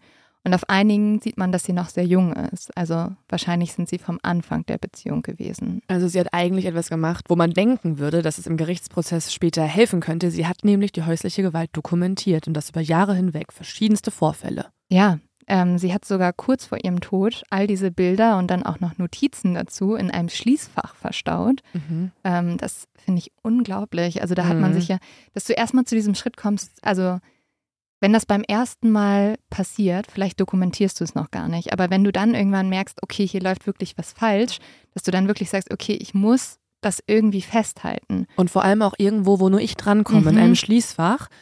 Ich finde, es zeigt auch fast schon ein bisschen, dass sie immer wieder die Möglichkeit im Kopf durchgegangen ist, dass sie tatsächlich ermordet wird. Dass was passieren könnte, ja. Genau. Und irgendwas halt in Sicherheit wissen möchte, nämlich diese dokumentierten Fotos mhm. und, und äh, Tagebüchereinträge, sodass, wenn sie ermordet werden sollte, Gerechtigkeit entstehen ja. kann und der Mann, der sie umgebracht hat, dafür verurteilt wird. Ja, oder dass man zumindest weiß, was OJ ihr angetan hat. Und das protokolliert sie nämlich in diesem Schließfach. Insgesamt hat sie dort 62 Vorfälle aufgeschrieben. Das sind dann so Sätze wie, er schlug mich, während ich versuchte, zur Tür zu kriechen. Ich bin ins Krankenhaus gefahren und habe gesagt, dass es ein Unfall war. Oder er schlug mich gegen die Tür und auf den Boden. Und in dem Schließfach wird Nicole auch einen Brief ablegen, den sie OJ geschrieben hat. Er hat gesagt, er hat den nie erhalten und ähm, ich lese euch hier mal einen Ausschnitt vor.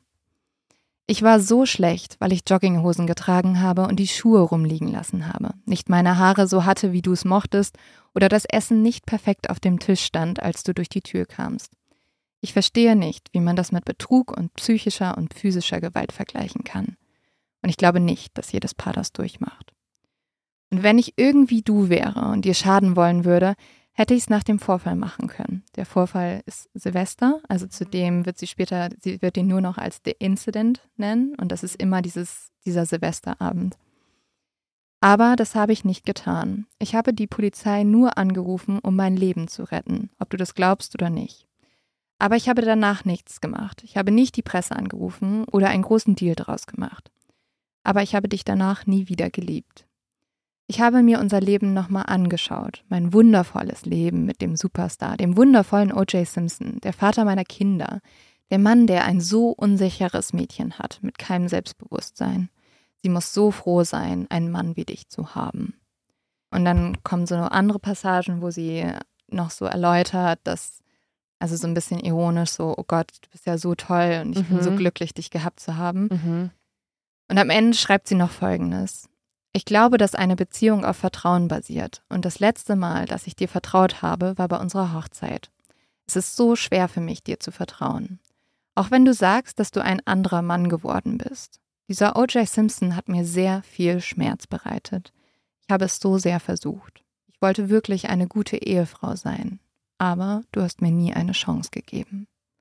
Oh Mann, das ist herzzerreißend. Ich finde, man hört hier auch, also sie spricht ja auch davon, dass es nicht nur Gewalt war in Form, von Schlägen, mm -mm, sondern mm auch so psychisch. -hmm. Und ich mhm. finde, das hört man so raus, dass ihr jahrelang gesagt wurde, so, du bist schuld, mhm. du trägst eine Jogginghose. Was Boah. fällt dir ein, dass du eine Jogginghose trägst? Also so richtig und so, also das. OJ würde mich hassen. ja, OJ, würde mich nach, OJ würde mich nach einer ja. Woche ja. hassen, weil ich jeden Tag Jogginghose Du musst dir vorstellen, er hat sie ein fettes Schwein genannt, als sie schwanger war. Ja.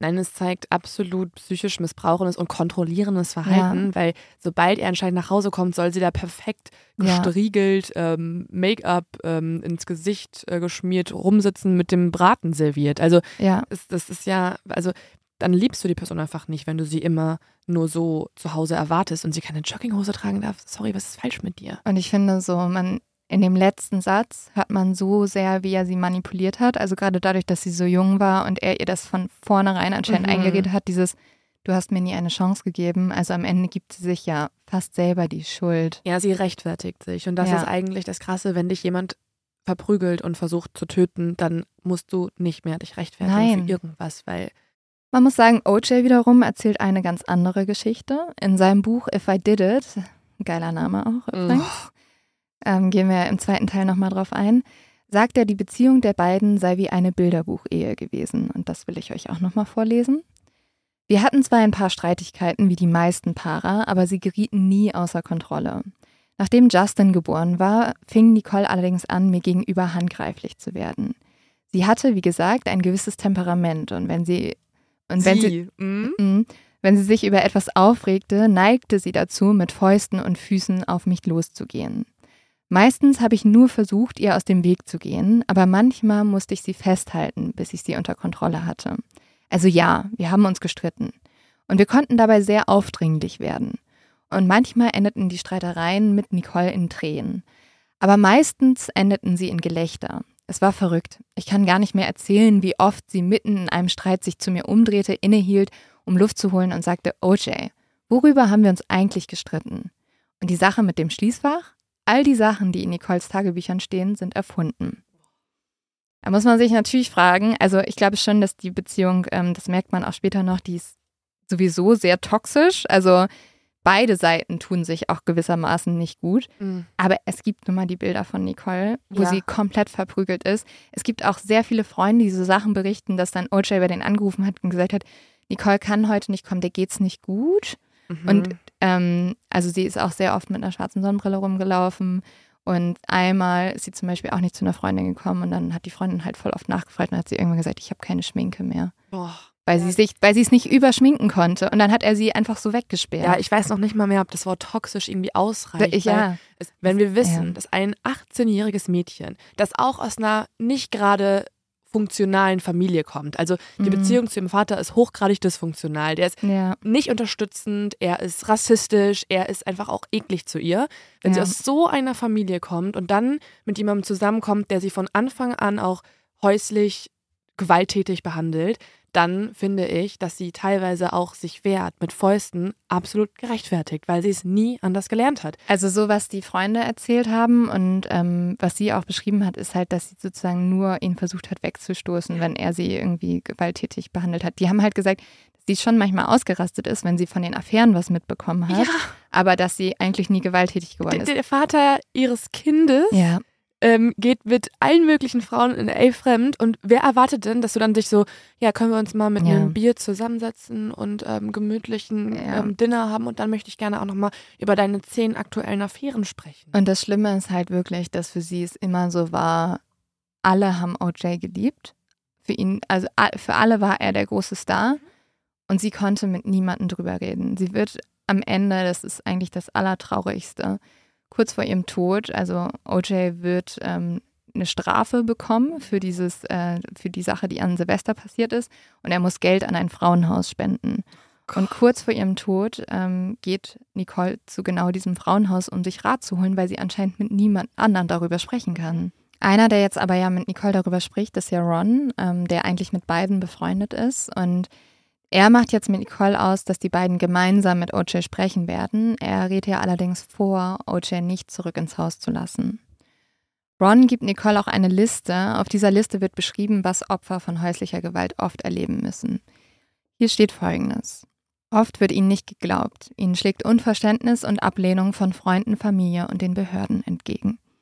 Genau, was wir hier merken. Also dieses Ding so, ach, ist doch so ein netter Typ, als ob der das jetzt machen würde. Und ich glaube ehrlich gesagt, das ist ein Ding, was sehr oft passiert bei häuslicher Gewalt, weil nicht immer sehen die Leute so aus, wie wir sie uns vorstellen, sondern vielleicht sind sie auch ganz nett auf Partys und dann abends passiert aber hinter den Türen was, wo niemand was davon mitkriegt. Und jetzt der zweite Punkt, der auf Rons Liste steht und ich finde, den kann man sehr gut verstehen. Diese Menschen geben oft die Hoffnung auf, weil niemand ihnen hilft oder halt auch niemand ihnen glaubt. Dadurch werden sie fast bewegungsunfähig vor Angst. Sie wenden sich dadurch manchmal Drogen und Alkohol zu, um ihre Gefühle zu unterdrücken. Und sie haben den großen Druck, wenn sie eine gemeinsame Familie haben, diese Familie auch zusammenzuhalten. Alles Sachen, die auf Nicole zutreffen. Ron gibt Nicole jetzt auch eine Liste an Eigenschaften, die die gewalttätige Person beschreiben. Und Nicole macht hinter jedem Punkt einen Haken. Die Gewalt ist ein Instrument, um sich mächtig zu fühlen und Kontrolle über andere zu haben. Die gewalttätige Person ist oft eifersüchtig und kontrollierend. Und die gewalttätige Person hat das Gefühl, er oder sie kann nicht ohne die Person leben, die er misshandelt. Er ist außerdem oft nicht aggressiv außerhalb des eigenen Hauses, also genau das, was mhm. ich eben schon meinte. So, es passiert nur hinter der Tür. Mhm. Er hat in Wirklichkeit ein niedriges Selbstbewusstsein und er gibt oft anderen die Schuld. Das sind alles Sachen, die Ron jetzt ihr sozusagen mitgegeben hat, was übrigens bei Ron auch sehr spannend ist. Ähm, er wird später von dem Anwaltsteam, also dem sogenannten Dream Team, mhm. gefragt, ob er ein Teil davon sein möchte, weil er ja auch Polizist und Experte ist. Und er ist der einer der einzigen, der Nein sagt. Er sagt, mhm. ähm, er wird dann gefragt und er sagt sofort so, nee, er hat sie umgebracht, ich unterstütze euch nicht.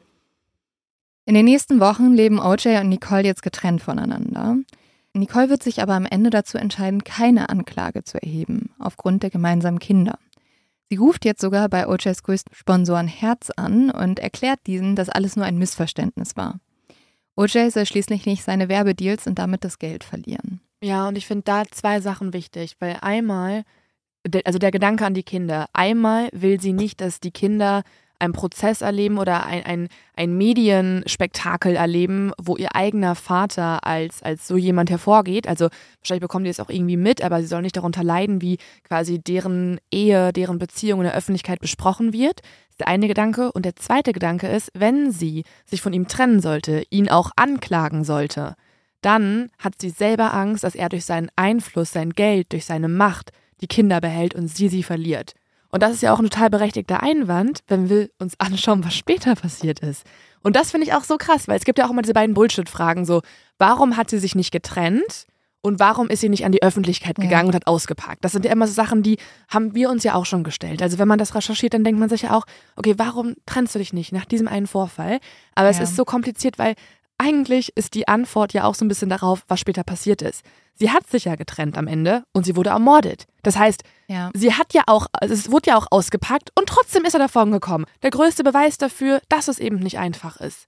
Du kannst sogar ermordet werden von der Person und trotzdem kommt zum Freispruch. Diese Fragen hören, glaube ich, Leute unglaublich häufig, die in solchen Situationen stecken und sie machen mich unglaublich wütend, weil wenn man ansatzweise mal sowas erlebt hat, dann also du kannst dir nicht vorstellen, wie es ist, in so einer Situation zu sein, was so eine Abhängigkeit mit dir macht, was aber auch sowas macht, wenn dir niemand glaubt. Mhm.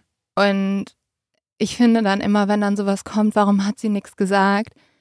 Verdammt nochmal, du hast nie in so einer Situation gesteckt und du weißt nicht, was das mit einem macht. Mhm. Und weißt du, irgendwie, keine Ahnung, wir sagen alle immer so, ja, wir leben jetzt in einer Welt, wo sowas sofort anerkannt wird, aber trotzdem mhm. eine der mhm. ersten Fragen, die dir immer gestellt ist, so, ja, aber was ist, wenn es nicht so schlimm war? Also ich verstehe auch, dass man das dann von außen nicht so sehen kann, aber nur ein so eine Frage macht es schlimmer. Mhm. Also nur ein so eine Frage, da denkst du, du hinterfragst dich durchgehend selber, mhm. weil du willst auch nicht, dass dir sowas passiert.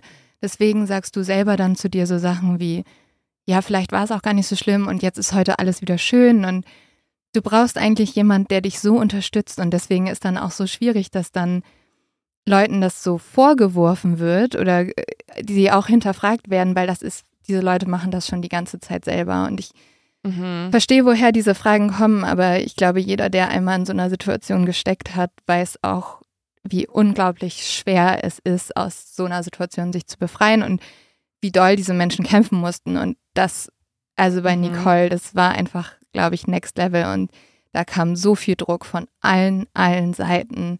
Und sie liebt diesen Mann auch irgendwie. Das ist ja auch das Schlimme so. Also ich glaube, auch Leute, die zum Beispiel schwierige Verhältnisse zu ihren Eltern haben, kennen das auch. Ähm, du kannst auch einen Menschen lieben, unglaublich hassen und vor dem mhm. Angst haben. Mhm. Gefühle liegen so nah beieinander. Mhm. Und es ist alles nicht immer so einfach, wie man dann manchmal denkt. Gerade wenn du jung da reinsteigst. Ja. Aber, aber was ist jetzt, also wie, wie geht es jetzt quasi weiter chronologisch? Ja. Also sie hat das ja alles erkannt, sie ist extrem reflektiert über ihre Situation, ähm, mhm. ähm, über die verschiedenen auch Szenarien, die ein. Ja, aber die, sie rettet ihn jetzt. Können. Also sie ruft jetzt überall an, sie ruft auch bei den Freunden an und sagt, hey, das ist nicht so passiert. Das, das stehen, sind so kleine Meldungen in der Zeitung, wo dann auch steht, äh, OJ hätte sie verprügelt und sie sorgt jetzt dafür, dass die Leute da, alle denken, dass es nicht passiert ist. Mhm. OJ wird aber tatsächlich, weil diese Polizisten und die Polizistin, die waren so, also das erste Mal so Leute, die gesagt haben, okay, der wird zur Rechenschaft gezogen. Aber man muss sagen, diese Konsequenzen sind wirklich lächerlich. Ihm wird eine private Therapie verschrieben, um sein Verhalten zu ändern. und die darf er via Telefon machen, also sehr bequem. Er muss auch Community-Stunden machen, aber die verbringt er zum Großteil auf dem Golfplatz, um ein Charity-Event zu organisieren. Oh, Und er muss äh, 500 Dollar an eine Beratungsstelle für Frauen zahlen. das ist alles ein Joke. Ron, der Freund von OJ und Nicole, der trifft das, glaube ich, ganz gut. Der sagt nämlich später, jeder andere wäre dafür ins Gefängnis gekommen, aber nicht OJ. Ron hat ja mit Nicole auch sehr lange gesprochen. Also sie hat ihm ja von diesem Vorfall erzählt und er war ja danach bei ihr. Und eine Unterhaltung ist in diesem Sinne noch sehr, ja, erschreckend. Nämlich kurz bevor Ron das Haus verlässt, fragt ihn Nicole, wie hast du am meisten Angst zu sterben? Ron antwortet daraufhin, ertrinken. Und du? Und Nicole antwortet, und jetzt halte ich fest, Leo, Mhm. ich habe am meisten Angst davor, mit einem Messer erstochen zu werden. Oh Das Gott. wäre für mich das Schlimmste. Oh mein Gott. Und das soll sie nicht nur Ron erzählt haben, sondern auch mehreren Freunden. Das heißt, man kann davon ausgehen, dass das bekannt war, wovor sie Mhm. am meisten Angst hatte zu sterben. Sie sagt später zu ihrer Schwester, dass sie Angst hat, dass OJ sie töten wird. Mhm. Ja. 1992 reicht Nicole dann die Scheidung ein. Und die Scheidung kommt durch diesen Vorfall an Silvester. Nicole zieht mit den Kindern in ein Haus, das allerdings nur wenige Minuten von dem von OJ entfernt ist. Aber auch danach bleibt OJ noch besitzergreifend. Er spioniert ihr immer wieder nach. Er beobachtet sogar, wie sie mit einem anderen Mann in ihrem Haus Sex hat. Also er steht währenddessen draußen im Garten und. Ja. guckt ihr zu. Er wird zum. Stalker. Er, Er ist, wird er ist ein Stalker. Weiterhin zum ja, Stalker. Also das kontrollierende Verhalten ja. wird fortgesetzt, indem er einfach vor dem Fenster lauert. Ja, also er sieht Nicole immer noch als seine Frau an. Man muss aber auch sagen, also wir haben eben schon gesagt, das Wort trifft es eigentlich noch nicht mal, aber die Beziehung der beiden bleibt jetzt auch sehr toxisch, weil auch nach der Scheidung kann sich Nicole auch nicht wirklich von OJ trennen. Sie versucht immer wieder mit ihm zusammenzukommen, nimmt sogar extra Golfstunden, um ihn zu beeindrucken und schreibt ihm folgendes. Ich will, dass unsere Familie wieder zusammen ist. Ich will, dass unsere Kinder mit ihren Eltern aufwachsen. Ich dachte, ich wäre glücklich damit, die Kinder alleine großzuziehen, weil du früher sowieso so oft nicht da warst. Aber ich will bei dir sein. Ich will dich lieben, dich wertschätzen und dich zum Lachen bringen. Ich will, dass wir wieder so sind, wie es einmal war. Ja, das ist wirklich so ein Part. den Es ist halt auch so manchmal hart. so, wenn Beziehungen so schlimm sind, ist es manchmal wie eine Droge, ne? Ja, das, das ist Ja. auch das Einzige, was mir hier wirklich in den Kopf kommt. Also, um das irgendwie nachvollziehen zu können, weil tatsächlich war es ja auch so, dass OJ in der Zeit auch weitergemacht hat. Der hat ja, Ja. auch da schon eine neue Freundin, Paula, von der Ja. wir auch noch hören werden wahrscheinlich. Und Nicht nur Paula hatte er. ja, genau, Paula war die offizielle, Ja. hat ja noch ähm, quasi heimlich noch Mhm. ein paar andere. Aber Paula war halt ähm, quasi sozusagen sein neuer Lebensabschnitt und es hätte eigentlich, also er hat sie trotzdem gestalkt und war trotzdem immer weiterhin noch von Nicole besessen, auch in Ja. der Zeit, wo er Paula hatte dann. Aber es war schon so, dass sie ihn jetzt zurückerobern wollte. Mhm. Ja, also deswegen nehme ich so gerne diesen Vergleich der Droge. Du weißt, es tut dir nicht gut, du willst es trotzdem haben. Mhm. Es ist jetzt ein Hin und Her, ein Auf und Ab. Nicole und OJ daten, wie gesagt, beide neue Leute. Sie tauchen aber auch immer wieder bei den anderen auf, um zu zeigen, sie oder er gehört eigentlich noch mir. Mhm. Man merkt, die beiden können nicht ohne einander, aber sie können auch nicht miteinander. 1993 ruft Nicole erneut die Polizei. Sie ist zu Hause und OJ versucht gerade in das Haus einzubrechen. Und hiervon gibt es eine Aufzeichnung, ähm, die würde ich dir gerne einmal kurz abspielen. Ja, oh Gott, oh Gott. Also die hören wir jetzt hier. Also falls ihr das nicht ertragt, weil es, ich habe es schon mal gehört früher, es ist wirklich, wirklich krass, dann äh, skippt auf jeden Fall weiter.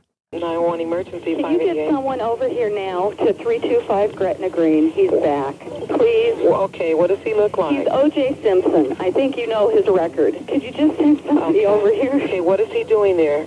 He just drove up again. He just drove up. over? Okay, wait a minute. What kind of car is he in? He's in a white Bronco, but first of all, he broke the back door down to get in. Okay, wait a minute. What's your name? Nicole Simpson. Okay, is he the sportscaster or whatever? Yeah. Okay, and Thank is, you. wait a minute. We're sending the police. What is he doing? Is he threatening you?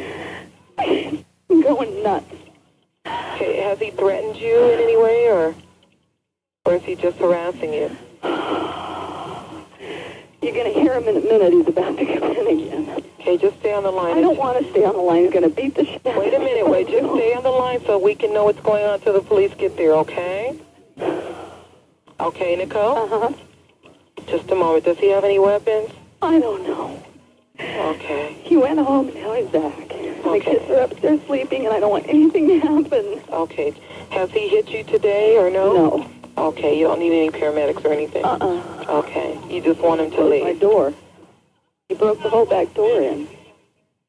and then he left and he came back. And he came and he practically knocked my upstairs door down, but he pounded it, and then he screamed and hollered, and I tried to get him out of the bedroom because the kids were sleeping in there. Mhm.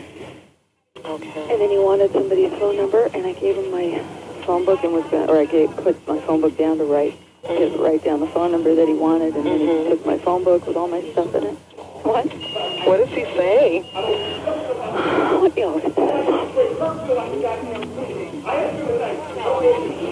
Calling units domestic violence at 30 Crescent 325 South is too high. The suspect has now entered in the shelter. Vicinity the high. Already 825 children involved. Kids to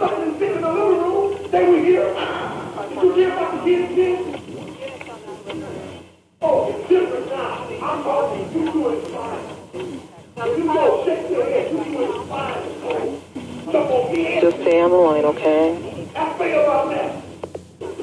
Is he upset with something that you did? A long time ago, it always comes back.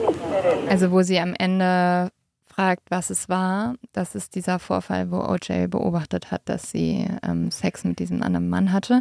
Und tatsächlich ist dieser Vorfall jetzt gerade ausgelöst worden dadurch, dass diese Ex, eine Ex-Freundin von diesem Mann OJ angesprochen hat und ihm irgendwas erzählt hat. Und deswegen kommt er jetzt rüber und ist wieder unglaublich sauer Also- darüber, dass sie mit einem anderen Mann geschlafen hat, wo die nicht Eifersucht. zusammen waren. Genau, Ja. sie waren nicht zusammen. Aus Ja. Eifersucht heraus bricht er gerade in ihr Haus ein. Man Ja. hört, wie er, äh, wie sie beschreibt, dass er die Tür eingetreten hat. Also er zerstört quasi gerade schon die Türen, um überhaupt in ihr Haus reinzukommen, wo die Kinder oben schlafen. Und ich finde es so krass, sie hat total Angst. Und das, oh Gott, das macht mich so viel aggressiv an diesem Ding. Ne? Ja, das ist so Ich, bin, ich, bin, ich bin so sauer. ich, ich war auch, ich, ich habe einfach nur, also Also Ja. er will ins Haus reinkommen und sie sagt, bitte, bitte tut was. Und die Polizistin, ich finde die auch schon wieder so komisch. Weißt du, sie Ja. ist so, ja, bleiben Sie in der Leitung, bitte warten Sie. Sie Bisschen sagt- wie so ja. eine, Sie sagt auch später noch so, ja, es tut mir leid, aber es wird jetzt länger dauern, bis jemand kommt. Wir haben gerade voll viel zu tun. und sie sagt wortwörtlich, er wird the shit out, he, he's gonna beat the shit out of me. Er wird mich komplett zerprügeln. Ja.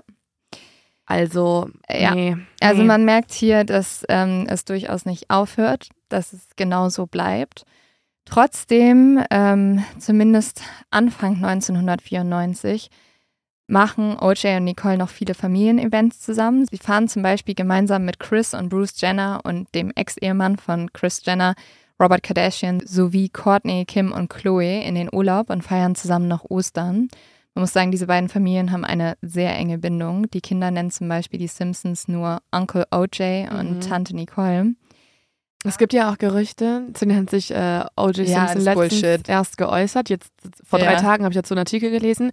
Ähm, es gab immer wieder Gerüchte, dass er der leibliche Vater von Chloe Kardashian sein soll, weil er eine Affäre mit der Mutter gehabt Ja. haben soll. Also mit Verrückt. Chris Jenner. Ja, also das war auf jeden Fall da noch so der Gossip, der sich rumgesponnen hat. Aber man muss jetzt sagen, wenig später, im Mai 1994, ist es endlich soweit. Es ist ein bisschen so, als würde man einen Lichtschalter umlegen. Nicole kann sich endlich nach 17 Jahren von OJ losbrechen. Die Beziehung ist jetzt offiziell beendet.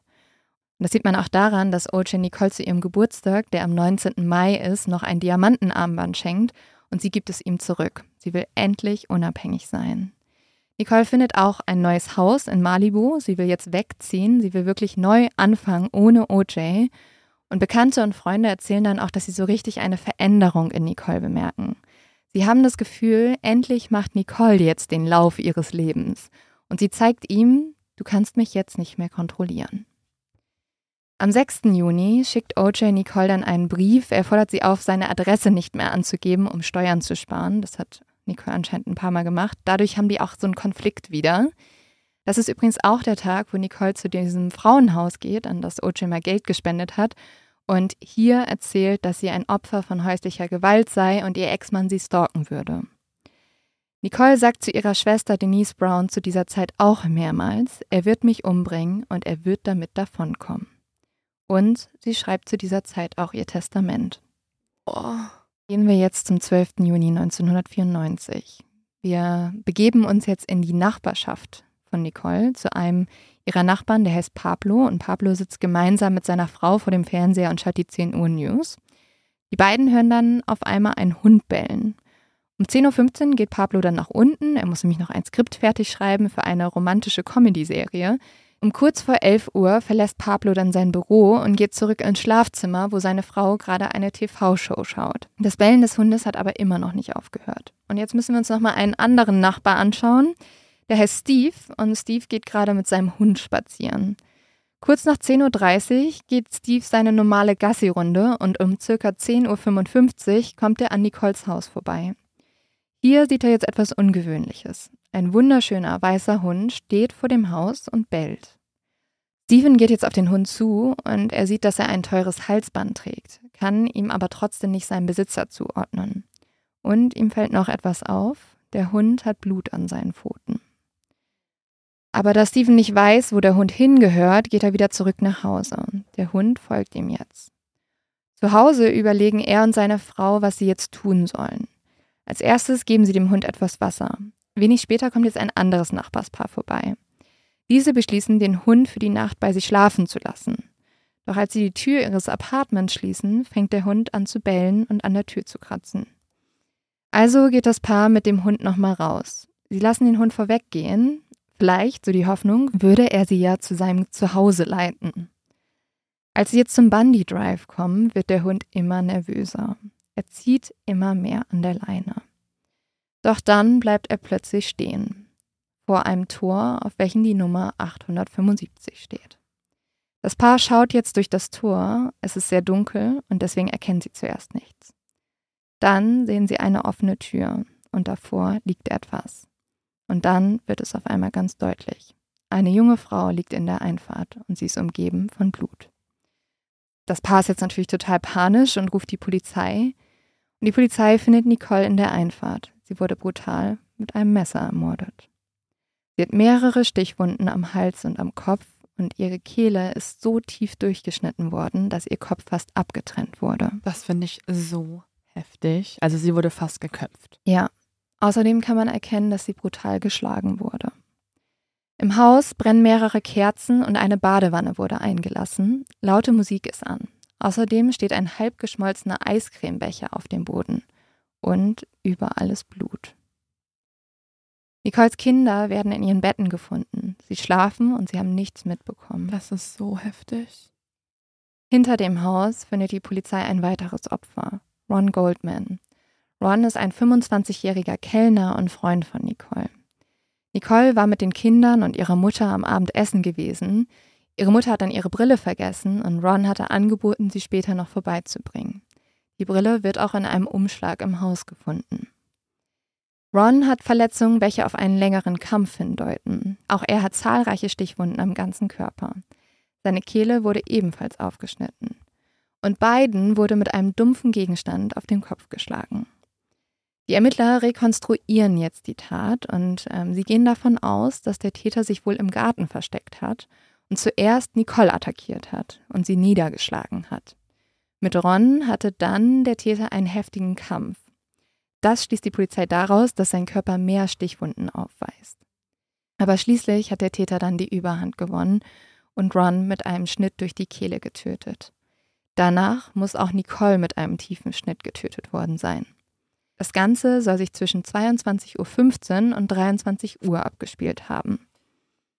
Später oh. gibt es auch sehr viele Spekulationen darüber und ich habe ehrlich gesagt in den ersten Artikeln auch immer gelesen, dass Ron und Nicole ein Paar waren. Mhm. Dafür gibt es aber gar keine Anhaltspunkte. Mhm. Also die beiden haben manchmal Zeit zusammen verbracht, aber die waren, so sagen es zumindest Familie und Bekannte, die waren einfach nur Freunde.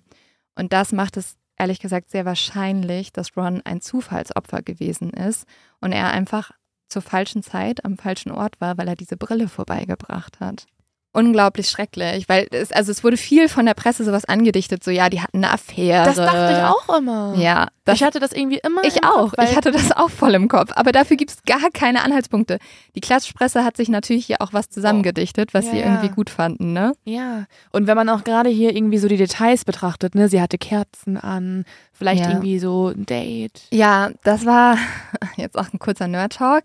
Das wurde dann auch aus diesem Buch gezogen, wo ähm, diese Faye, also die eine Freundin, hat ja ein Buch geschrieben und da erzählt sie halt, dass sie mal was mit Nicole hatte, also dass die so ein bisschen rumgeknutscht hatten und da saßen sie in einer Badewanne mit Kerzen an. Und deswegen hat dann die Presse so ein Ding draus gemacht, ah, das ist anscheinend ihr Ding, also dass sie dann immer, wenn jemand vorbeikommt, so Kerzen, was weiß ich, was anhat. Aber Klar. ganz im Ernst. Gute journalistische Sorgfaltspflicht. äh, wenn einmal Kerzen angezündet werden, dann werden sie immer angezündet. aber es kann ja auch sein, dass sie alleine in der Badewanne saß, ja. sich Kerzen angemacht Ja. hat und Eis gegessen hat. Oh mein Gott. Also keine also Ahnung. auch alles Dinge, die du vielleicht machst, wenn du einfach den schönen Abend machen Ja. möchtest. Ja, ja, Nee, also das äh, muss auf jeden Fall auf eine Affäre hindeuten, klar. ja, klar. Klar, klar, klar. Es schreibt sich halt besser. Die Polizei kann jetzt am Tatort direkt mehrere Spuren feststellen. Sie finden folgendes. Einen blutigen linken Lederhandschuh, dieser liegt direkt neben den Leichen, eine dunkle Strickmütze und sechs Blutspuren, die später allesamt den Opfern und O.J. Simpson zugeordnet werden können. Ja. Und pass auf, Leo, das ist noch nicht alles. Ähm, man könnte ja sagen, das sind schon echt viele Beweise. Ähm, ich, ja. Ja, es Ja. gibt auch blutige Fußspuren, die von den Opfern wegführen und daneben sind mehrere Tropfen Blut. Anhand derer kann man darauf schließen, dass der Täter sich an der linken Hand verletzt haben muss.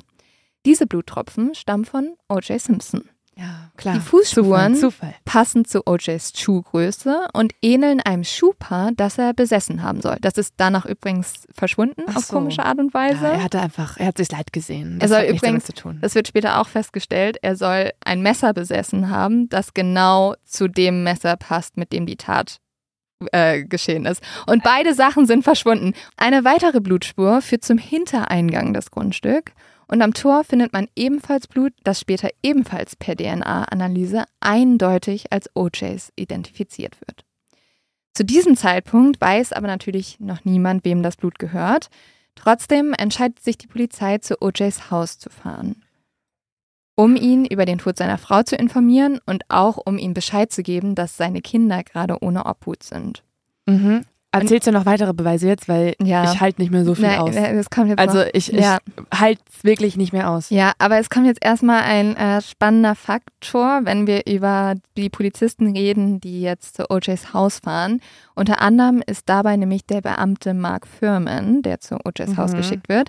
Und das hat auch einen speziellen Grund. Mark Furman war nämlich schon mal hier. Er war einer der Beamten gewesen, der zu OJs Haus gerufen wurde, als Nicole, als sie noch mit OJ zusammen war, den Notruf gewählt hat. Und damals war es so, dass OJ mit einem Baseballschläger das Fenster von Nicoles Auto eingeschlagen hat, während sie noch drin saß.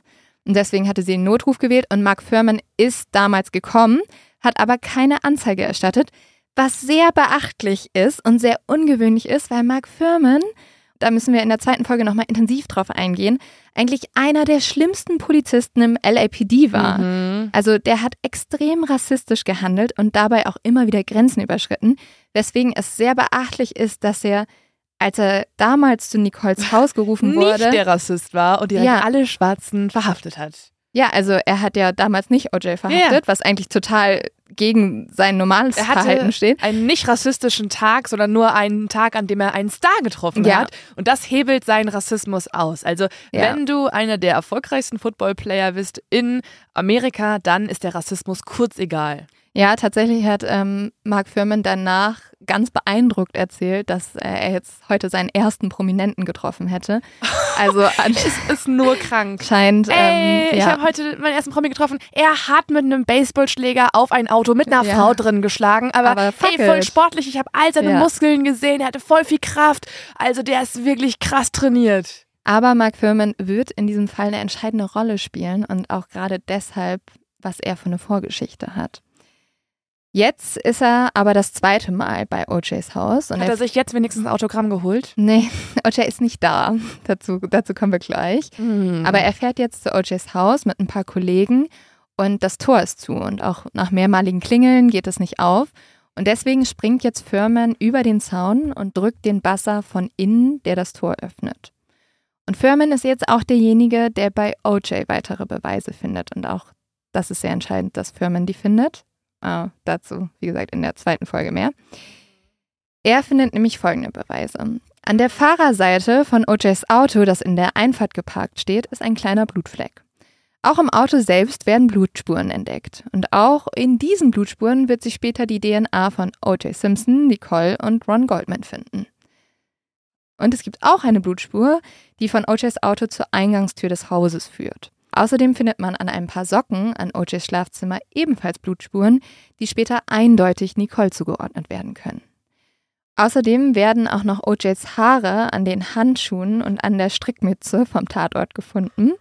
Und Furman geht jetzt zu einem Haus, das auf dem Grundstück liegt. In diesem Haus wohnt OJs Freund und sein sozusagen Hausgast, Kato. Und ähm, er redet jetzt mit Kato.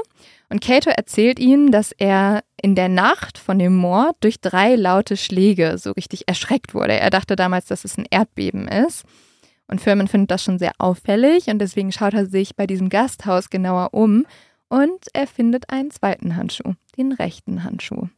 Und es ist das gleiche Modell wie das, das am Tatort gefunden wurde. Dieser Handschuh ist voller Blut. Also man, ich, wir laden davon ein Foto hoch auf Instagram. Da ist so eine richtige Blutlache um diesen Handschuh drum. Und später wird nachgewiesen, dass das Blut am Handschuh von O.J. Simpson, Nicole und Ron stammt. Ja, also wie kann dieser Mensch aktuell frei rumlaufen? Ja. Wie? Also Ja, es, es fehlt, sind so viele Beweise. Es ist so viel. Es fehlt eigentlich nur, dass OJ mit seinem eigenen Blut noch an die Wand geschrieben hat. OJ war hier Ja. um 22.30 Uhr. Es gibt tatsächlich noch einen Grund, warum man diese Beweise ein bisschen anzweifeln kann. Den werde ich in der zweiten Folge besprechen, aber es ist trotzdem unglaublich. Also die Staatsanwaltschaft hat einmal sogar gesagt, normalerweise geht man mit so vielen Beweisen noch nicht mal vor Gericht, weil, weil es so viel ist, weil es so eindeutig ist. Also es ist, nee, ich kann dazu gar nichts mehr Nein, sagen. es ist unglaublich. Ich verstehe alle, die jetzt schon abgebrochen haben. Ja. Ähm, also die diese Ja. Folge nicht mehr gerade aktuell hören, weil Weil's sie einfach zu aggressiv wurden und sie hätten Ja. sonst einen scheiß Tag gehabt. Ich verstehe das. OJ selbst ist nicht zu Hause. Wie es sich herausstellt, hat er sich am späten Abend des 12. Junis von einer Limousine abholen und zum Flughafen bringen lassen. Er befindet sich jetzt bereits in Chicago. Die Polizei erreicht ihn telefonisch und informiert ihn, dass seine Frau getötet wurde. Das Merkwürdige ist hier, OJ fragt nicht weiter nach. Er fragt nicht wie, warum oder von wem. Er weiß es ja auch schon längst. Ja, vielleicht. Er muss und warum Ah. sollte er fragen? Wie dumm wäre das denn? Er kennt doch die Antworten. Aber es ist halt mega auffällig. klar. Also das ist schon sehr merkwürdig. OJ fliegt jetzt aber sofort zurück und wird noch nachmittags gleich mehrere Stunden als Zeuge befragt. Zu diesem Zeitpunkt ist er bereits dringend tatverdächtig. Man muss sagen, diese erste Befragung ist unglaublich entscheidend und auch wichtig später für die Staatsanwaltschaft, weil jetzt geht es darum, ihn klar auf Sachen festzunageln, damit sie ihn damit später zeigen können, dass er sich widerspricht. Aber das Problem ist, und ich zeige dir jetzt einige Ausschnitte, die Polizisten machen das gar nicht. Sie scheinen so beeindruckt von OJs Prominenz zu sein, dass sie ihm alles durchgehen lassen. Also hier mal ein Ausschnitt, den ich dir vorlese, wo es um die häusliche Gewalt geht. Ich habe gehört, dass Sie ein paar Anzeigen gemacht haben. Anzeigen oder so? fragt der Polizist. Simpson antwortet darauf, ach, äh, wir hatten einen großen Streit vor etwa sechs Jahren an Silvester. Wissen Sie, sie hat eine Anzeige gemacht. Ich habe keine Anzeige erstattet. Und dann hatten wir eine Auseinandersetzung vor etwa einem Jahr. Es war kein körperlicher Streit. Ich habe gegen ihre Tür getreten oder so. Ach so. Darauf fragt der Polizist, wurden Sie einmal wegen etwas verhaftet? Simpson antwortet, nein, ich meine, vor fünf Jahren hatten wir einen großen Streit, vor sechs Jahren. Ich weiß es nicht. Ich weiß nur, dass ich am Ende gemeinnützige Arbeit geleistet habe. Der Polizist fragt nochmal nach. Sie wurden also nicht verhaftet? Simpson antwortet, nein, ich wurde nie wirklich verhaftet. Dann sagt der Polizist nochmal so, man hat sie nie eingebuchtet, oder? Und Simpson sagt nein. Und darauf fragt der Polizist, darf ich fragen, wann sie das letzte Mal geschlafen haben? Also anstatt ihm die Bilder auf den Tisch zu donnern und sagen, wie bitte erklären Sie sich, dass Ihre Frau dann so aussieht, fragt er sie, wann haben Sie das nächste, letzte Mal dann gut geschlafen? Aber es hat ja irgendeinen Hintergedanken, oder? Das fragt er sich einfach so. Nein, er, fra er fragt das, weil er so fertig aussieht. Also es ist, die lassen ihm unglaublich viel durchgehen. Und jetzt, das sieht man auch daran, als die Polizisten ihn jetzt auf was sehr Verdächtiges ansprechen.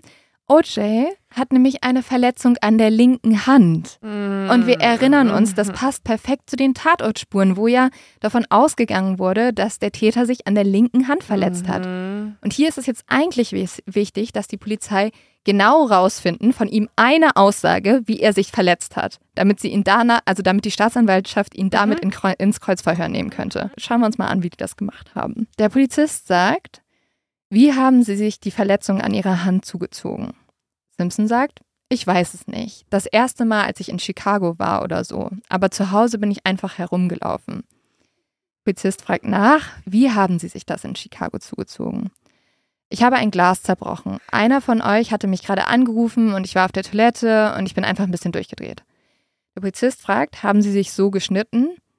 Hm, es war schon mal angeschnitten, aber ich glaube, äh, ich habe es gerade wieder geöffnet. Ich bin mir nicht sicher. Also er hat es aufgekratzt. Ja, genau. Er, er, er sagt jetzt 10.000 Möglichkeiten, sodass es keine klare Antwort gibt. Mhm. Und dann fragt der Polizist, erinnern Sie sich, dass Sie in Ihrem Truck im Bronco geblutet haben, weil da waren ja Blutspuren? Mhm. Ich erinnere mich, dass ich bei mir zu Hause geblutet habe und dann bin ich zum Bronco gegangen. Das letzte, was ich tat, bevor ich losfuhr, war, mein Handy aus dem Bronco zu holen, als ich in Eile war. Und dann geht der Polizist auf nichts mehr ein und sagt einfach, wo ist das Telefon jetzt? Also sie haben keine klare Antwort von ihm, wo hast du dir wirklich wehgetan? Und gerade diese Frage ist eigentlich so wichtig, weil hier wird OJ immer wieder verschiedene Antworten angeben. Das ist tatsächlich auch der Punkt, wo sein Freund Ron, der ja auch bei der Polizei ist, beschließt, dass er sich von OJ abwendet, weil er hört, wie OJ drei verschiedene Antworten auf diese Frage gibt. Er sagt einmal irgendwie, ah, ich habe mich ähm, an meinem Handy verletzt, dann ich habe mich da geschnitten. Also er sagt keine klare Antwort. Und, wir kennen das ja alle, wenn wir uns die linke Hand mit einem Glas zerschneiden, dann, ähm, dann vergessen wir das auch gerne, weil Ja, klar. aber es ist halt von ihm super klug, weil jetzt hat die Polizei, also die haben nichts, womit sie arbeiten können. Sie haben keine klare Antwort von ihm. Das wird Martha, die Staatsanwältin in diesem Fall übrigens, wahnsinnig machen. Und ja, es macht mich auch wahnsinnig. Ja. Und ähm, was außerdem die Aufgabe der Polizisten war, dass sie OJ festnageln sollten auf eine bestimmte Zeit, also beziehungsweise auf die Frage, was hat er an dem Abend gemacht. Aber auch das schaffen sie nicht. Und damit bringt das Verhör der Staatsanwaltschaft gar nichts. Danach lassen die Polizisten ihn einfach gehen, anscheinend, weil er ja als OJ Simpson niemals abhauen könnte. Was sie aber dabei auch nicht bedenken, ist, dass er jetzt natürlich noch Zeugen beeinflussen kann. Wird er auch tun. Er wird mit Kato, seinem Hausgast, sprechen und sagen, wir waren bei McDonalds. Dazu mehr in der nächsten Folge. Ähm, wie viel ich immer Teaser hier, aber sonst kommen wir nie zum Ende. Ja. OJ erzählt den Polizisten auch, dass er den Abend mit seinem Freund und Hausgast Kato verbracht hat und er versucht hatte, mit seiner Freundin Paula zu sprechen. Auch bitte merken. Ja, wir müssen eher auf jeden Fall auch über Kato und Paula an Ja, sich super sprechen, spannend. weil beide extrem interessant sind, ein bisschen komisch auch und in diesem Es Fall ist, halt es ist vor allem spannend, was die beiden mitbekommen haben an dem Tag vor dem Mord. Und wie die mit diesen Informationen umgehen Ja. und generell mit allen Informationen, die sie über diese Beziehung haben. Ja. ja. Sehr, sehr spannend. Später wird OJ dann verhaftet werden und wie wir schon oft gesagt haben, wird er auch angeklagt werden. Und damit möchte ich fast so enden, wie wir angefangen haben. Nicht schuldig heißt das Urteil am 3. Oktober 1995 in Los Angeles. Auf der Seite der Staatsanwaltschaft herrscht Entsetzen. Bei der Verteidigung wiederum lässt sich die Erleichterung in den Gesichtern ablesen. Sie haben es geschafft. Draußen vom Gericht beginnen die Menschen zu schreien. Und jetzt nochmal so ein richtig schöner Teaser, nämlich wie das passieren konnte und was auch gegen die Schuld von OJ spricht, das in der nächsten Folge. Außerdem geben wir euch Antworten auf folgende Fragen. Warum ist OJ doch im Gefängnis gelandet? Und dann aber nicht mehr jetzt? Und warum ist er jetzt wieder frei? Wie konnte die Staatsanwaltschaft diesen Fall verlieren? Und was haben Nicole und OJ am letzten Tag vor dem Mord noch gemacht?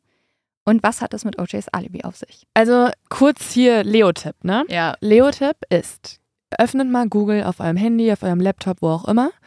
Dann gebt ihr mal ein in die Suchleiste Boxstudio in meiner Nähe. Da klickt ihr drauf.